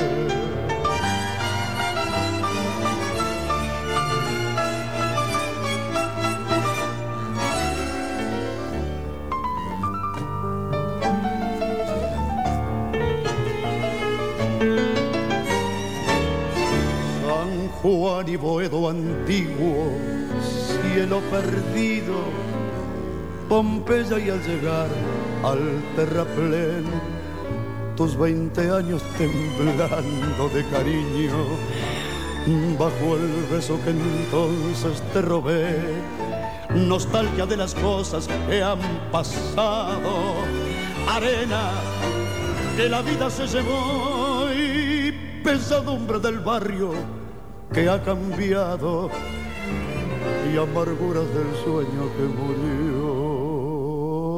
Sur, paredón y después sur, una luz de almacén. Ya nunca me verás como me vieras, recostado en la vidriera, esperándote. Nunca alumbraré con las estrellas nuestra marcha, sin querella por las noches de Pompeya. Las calles y las lunas suburbanas, y mi amor y tu ventana, todo ha muerto.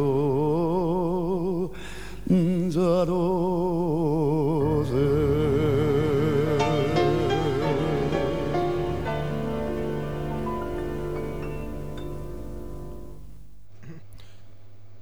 Estamos en San Juan y Boedo un poquito antes en la editorial Claridad. Ahí se juntaban unos nenes a hablar de literatura, de ciencia, política, etcétera. Cantaba también, iba a decir Edmundo Rivero. Roberto, Roberto. Roberto Goyeneche. El polaco cantaba Sur. Ahora sí, estamos en nuestro test de De personalidad. de personalidad. ¿Cómo ves el mundo? Se podría llamar el test. No sé por qué me gusta ponerle nombres a las cosas. Eh, este test, el de Boedo y Florida, nos va a dar información y es a partir de un cuestionario muy exhaustivo que nos va a habilitar información esto, muy profunda, muy relevante y nos va a mostrar finalmente cuál es el mundo que cada persona ve, el mundo que cada una de estas personas percibe y qué mirada tenemos sobre la literatura, el arte, ¿sí? ¿Qué mirada tenemos? ¿La mirada Boedo o la mirada Florida? Mm, yo ya me imagino. Yo La me, mía, digamos. Yo me imagino la mía también, pero ahora vamos a ver. Vamos a hacer un, un, un ejemplo chiquitito, porque el test es muy exhaustivo. Ah, fue, ah. fue puesto inicialmente en tensión en la Universidad de Harvard, en, en la Universidad eh, San Juan Bosco también. Ajá. Eh, así que... Bien. Bien, fue como muy testeado. ¿Ves Sabemos una- que el mundo se puede dividir tranquilamente en si sos Florida o Boedo, digamos. Sí. No queda ningún espécimen en, sobre la Tierra que no pueda entrar en esta característica.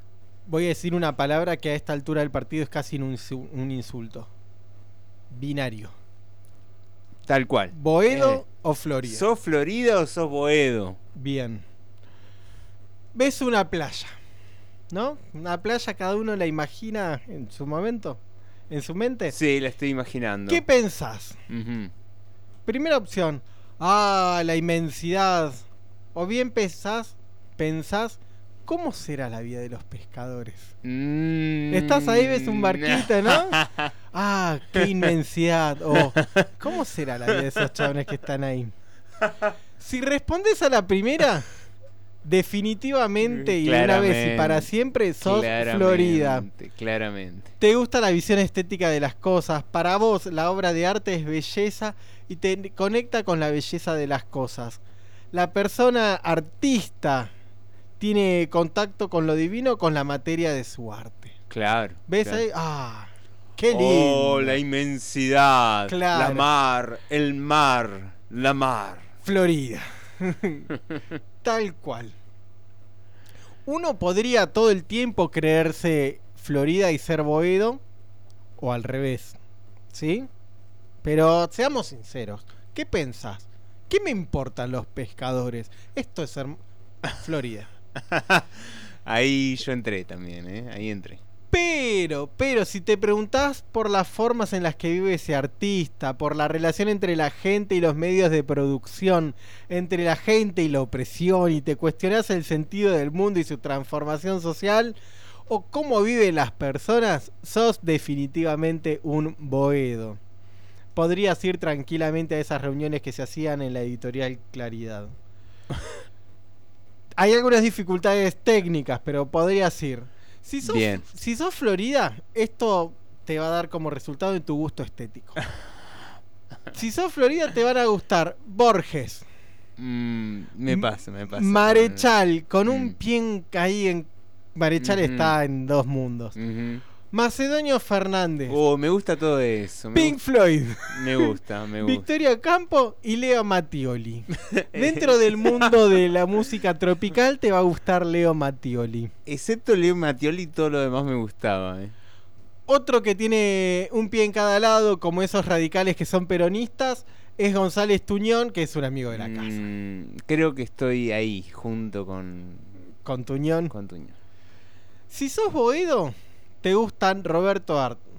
Elías Castelnuovo, te gustan Kropotkin, Rosa Luxemburgo, los Sex Me me gusta todo los redondos y damas gratis.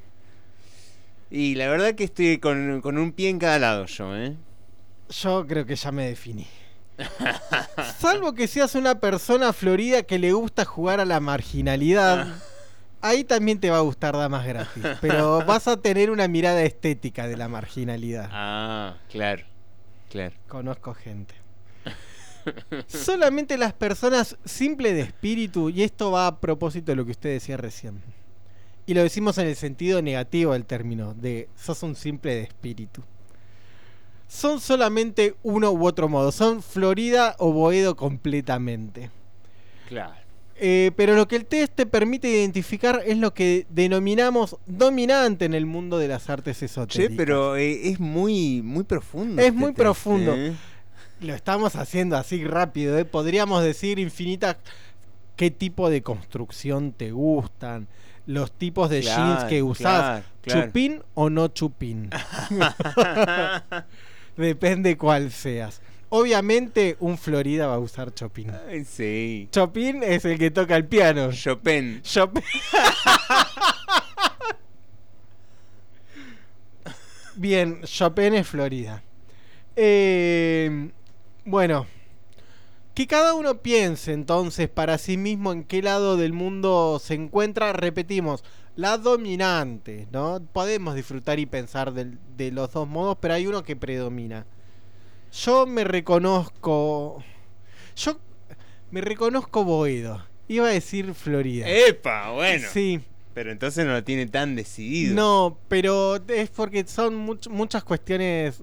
Muchas. Una vez estaba eh, hablando con Pablo, quien hacía un rato mandaba un mensaje, y con Claudia, y dije algo así como: Yo soy una persona solemne. Se me rieron en la cara 15 minutos seguidos. Y yo le pará, te estoy diciendo, Mm. ¿qué vas a hacer solemne vos? Me dijeron, así. Y me quedé pensando. Y a partir de ese momento también me, me cuestiono mi, mi pertenencia al grupo Florida. Así que soy un boedo. Y sí, en un rato me voy a ir a una reunión a la editorial Claridad. ¿Le parece que escuchemos más música? A ver, ¿qué hay? Hay algo acá de la favorita. Que Ah. yo nunca lo había escuchado, pero usted me lo ha. Me, me- me contó que ha ido a algunos recitales. Sí, iba con mi familia, con mis hermanos y mi papá. Grupo Gente- Boedo. Gente rockera. Sí, Grupo Boedo. La favorita, un tema un poco suburbano, se podría decir. Sí. y-.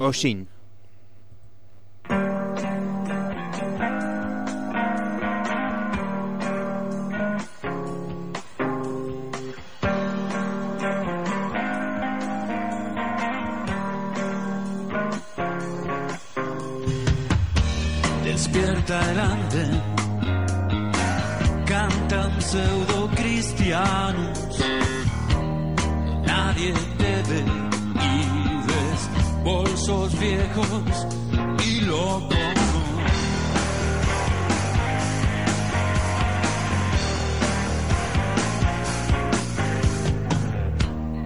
En la estación de hoy, palomas y putas pelean por un lugar en el defecto del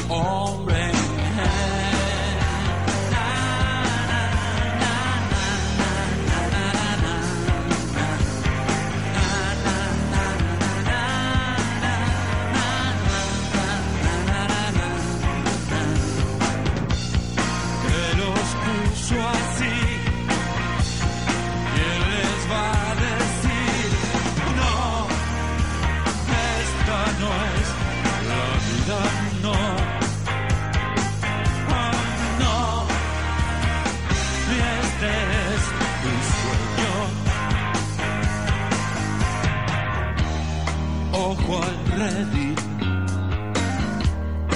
ojo al turbante. El planeta quiere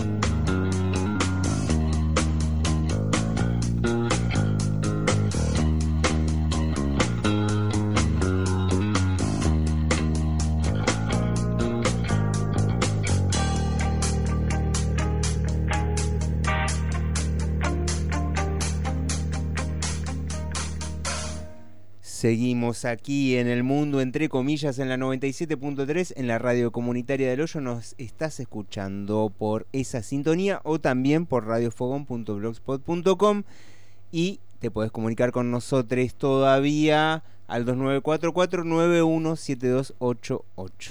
Y quizás en otro, en otras coordenadas temporales nos estás escuchando por Radio La Negra los domingos a las 5. Aparentemente sigue ese horario. En el- bueno, o sea que si estás como muy fanatizado, le metes la Radio La Negra de 5 a 7, Sí. te tomás un respiro, qué sé yo, un sinsano, Sí. y le pegás otro. El mundo Otro entre saque. comillas. Otro saque. Del mundo entre comillas y quedás así como entrecomillado. Sí, y los jueves, y los jueves después, si te agarra un síndrome de abstinencia, seguís escuchando el mundo entre comillas por alas. Bien. O sea que hay comillas para, para dar rato.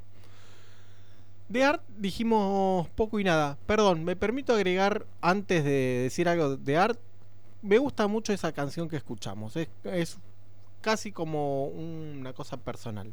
Así que Qué bueno. Sí, Qué bueno, sí. me alegra. Y me suena un poco a, decíamos el otro día, ¿cómo es este? El de los siete delfines. Richard Coleman. Richard Coleman. Me suena un poco a eso. Un poco más rústico, pero ahí va, ¿no? Sí, sí, sí, unos grandes recitales Esa. habían. Uh, hay, hay hartas anécdotas con, con esos. Y bueno, después en otro momento le cuento. Oh. Eh, dije- Eh, vamos sumando anécdotas para... Podríamos, eh, al final, cuando lleguemos al año 2000... Sí, un cerramos programa con las de, las anécdotas anécdotas. que quedan pendientes, ¿no? Bien, bien, me parece un buen cierre ese. De Art dijimos poco y nada porque el programa trataba sobre los siete locos y no sobre Art, pero bueno, vamos a hacer un poquito de justicia porque no somos tan ingratos. Roberto Emilio Godofredo Art nació el 26 de abril de 1926. ¿De qué año? 1900. ¿Qué 1900, claro, 1926? claro, claro. Eh, su- 1926 sacó el juguete rabioso. Sí. Es, que es una forma de nacimiento, también dijimos, pero bueno, no, nací- me confundí, voy a decirlo, me equivoqué. Eh, nació en 1900. S- Sus padres, ya una frase que empieza con el prusiano, a mí Uh, me inquieta. Un bajón. Karl Art. Y la austrohúngara Ekaterin Lobstraibitzer. No, está áspero, claro. Vivieron en Flores ellos y a la mamá de Roberto Art le decían la austrohúngara. Eh, bueno, eso, vivieron en Flores, barrio de Flores que aparece en el juguete rabioso. Claro. En el ambiente familiar se hablaba alemán. Alguien diría, y sí. Y sí, no le quedaba otra. No le quedaba A otra. Roberto. Tuvo dos hermanas que murieron de tuberculosis. Mm. Una a temprana edad y la otra, Lila, en 1936. Tengo entendido que él también. ¿De tuberculosis? Vamos a ver. La dejo picando, La de- no sé. me, me agarró así como una picazón pulmonar. La relación con su padre estuvo signada por un trato severo y poco permisivo. ¿Qué? Poco permisivo o directamente sádico. Es prusiano. Un viejo del orto. Sí, un viejo prusiano. Eh, Roberto. Roberto fue Prusiano, pero ¿por qué prusiano? A ver, Y- ¿pero y- de dónde era? en Prusia. ¿Qué, qué es Prusia? Ah, usted me hace cada pregunta que no puedo dar respuesta. Eh, tiene que ver con la conformación del Estado alemán y Ahí las va, distintas va, regiones. Baviera. eh, Buah, pero los prusianos deben ser los más ásperos. ¿Sabe quién más era prusiano? Rauch. Que lo nombráramos Ah, con. No, ahí, ahí, claro. Ah, hay el como un- general prusiano, Sí, decía, hay como una cosa del mal en Prusia. Jodido. Sí. Jodido. La capital del mal es Prusia. Ujú. ¿Sabe quién más? era? Bueno, no importa. Fue expulsado de la escuela Roberto Art. Y sí. Sí, obvio. Así- como todos nuestros Sí. amigues. Otro grande del club de los autodidactas, ¿no? sí. Yo a veces me pregunto qué sentido tiene estudiar. Después me doy cuenta que no soy tan grande y digo, bueno, mejor estudio porque a ver si puedo levantar un poco la puntería. Es como cuando uno tiene poca po- comida y le pone ricota. Sí, Ajá. como que hace volumen pero no da gusto. Ajá. Bueno. Trabajó como periodista, pintor, mecánico, soldador, trabajador portuario y manejó una fábrica de ladrillos. Hay una novela muy linda de Selva Almada que poco tiene que ver con Roberto Art, pero se llama Ladrilleros. Así que la nombramos a Selva Almada. En el 73 nació. Bueno. Bueno, hay, que cuenta. llegar para entre Sí, dos o tres años. 50 programas. Sí, ojalá lleguemos. Es lo único que deseo. sí. Roberto Art puso un laboratorio. Así como la idea esa de la flor de cobre la quiso llevar adelante el mismísimo Roberto Art, el hijo del general del prusiano, no era general. Se casó dos veces, tuvo una hija y un hijo. No vamos a andar en ese matrimonio. Mirta, Mirta la hija, Sí. muy bueno, que le escribía después los prólogos a los libros. Sí, y, solo, y además de eso fue la que se encargó de, de mantener el legado de Roberto. Art. Así que una militante de la obra del padre. Me gusta eso. No lo vivía como un peso, sino como una honra, ¿no? Lo bancaba el viejo. Lo bancaba el viejo. Art murió el 26 de julio de 1942 y si nació en el 900, la matemática nos ayuda. A los 42 años. 42 años, Sí. igual que yo, 42 años y 3 meses, que es exactamente lo que tengo yo en este momento. Bien, o sea que Ah. un día más y lo pasa a Roberto Art. Vamos, Eh, vamos, espero mañana- pasar el día de mañana. Mañana le mando un mensajito, che, ¿cómo estás? Espero respuesta pronta. Eh, muere en la ciudad de Buenos Aires. Acá la información que tenemos es que es de un paro cardíaco. Mm, Bueno, producto de la tuberculosis. claro. de la tuberculosis. Eh, ¿Qué sé yo? Sus restos fueron incinerados en el cementerio de la Chacarita y sus cenizas esparcidas en el río Paraná. Viajaron, ¿eh? Para llevar las cenizas. Esas son voluntades. En la ceremonia de despedida habló el escritor Nicolás Olivari. Qué grande, alto Bien. poeta de Boedo. Boedo, ¿eh? claramente. Totalmente si Boedo. se fue hasta el río Paraná es de Boedo. Sí. Y el poeta Horacio Rega Molina leyó un poema. Boedo también. Boedo. Estaba ahí todo el seleccionado de Boedo.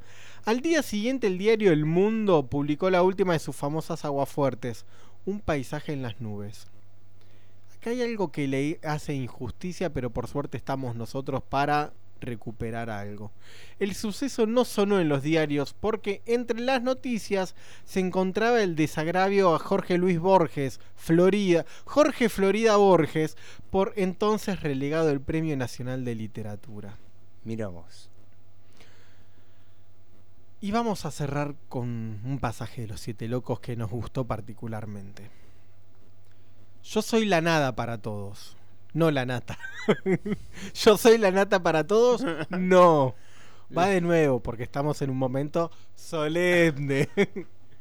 Yo soy la nada para todos y sin embargo si mañana tiro una bomba o asesino a Barsut, me convierto en el todo, en el hombre que existe, el hombre para quien infinitas generaciones de juriconsultos prepararon castigos, cárceles, teorías. Hmm.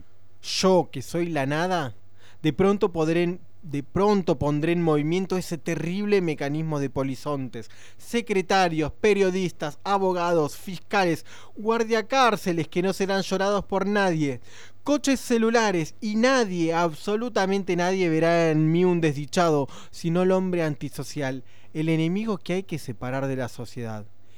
Eso sí que es curioso, y sin embargo, y sin embargo, solo el crimen puede afirmar mi existencia, como solo el mal afirma la presencia del hombre sobre la tierra.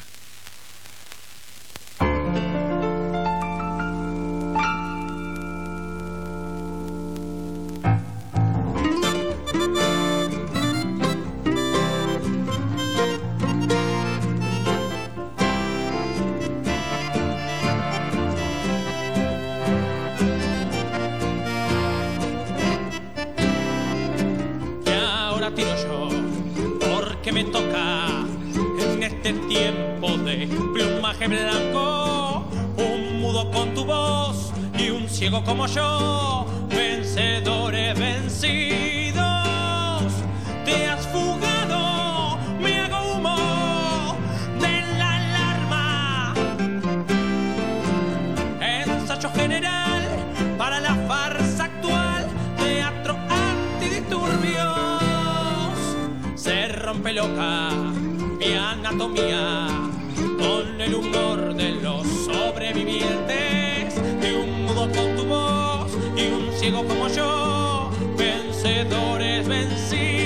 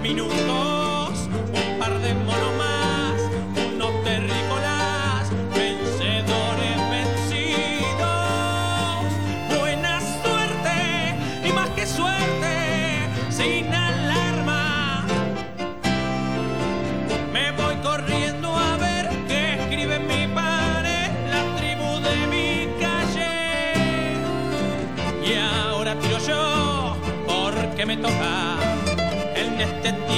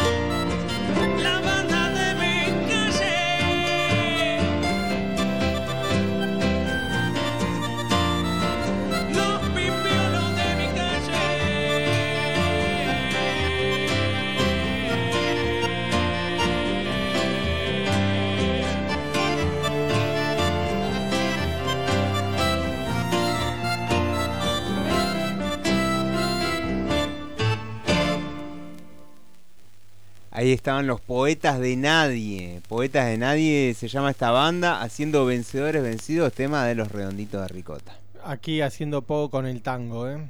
Sí, ¿no? Tremenda versión, tremenda versión.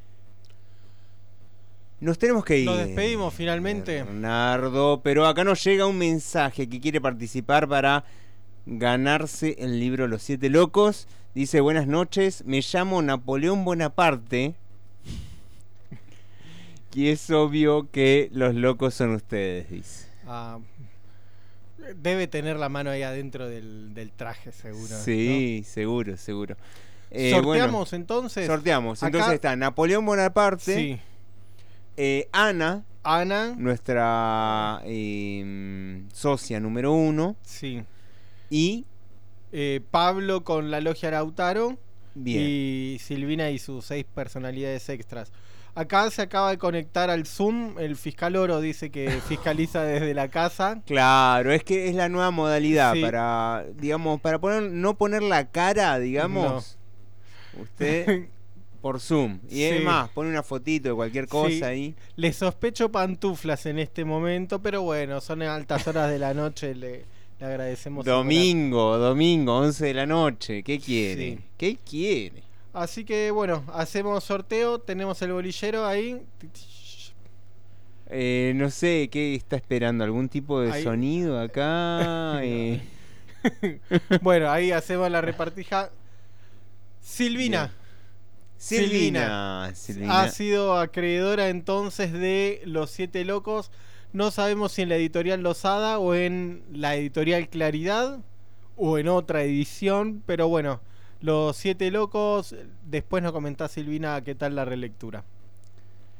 Y así nos vamos entonces. Bien, nos despedimos hasta el próximo domingo a las 20 horas. Un Y- placer, como siempre, Sí, ¿eh, la- Bernardo? La, verdad que sí, eh, es lo más lindo del domingo. Bueno, no sé, pasan otras cosas bonitas también. Nos vemos. Nos vemos, hasta el domingo. Bla bla bla bla bla bla bla bla bla bla bla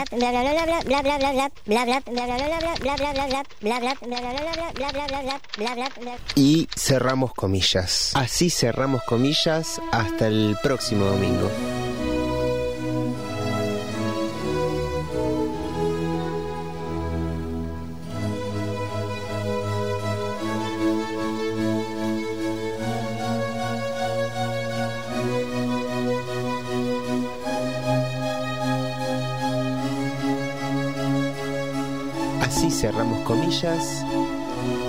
Hasta el próximo domingo a las 5 de la tarde por Radio Fogón.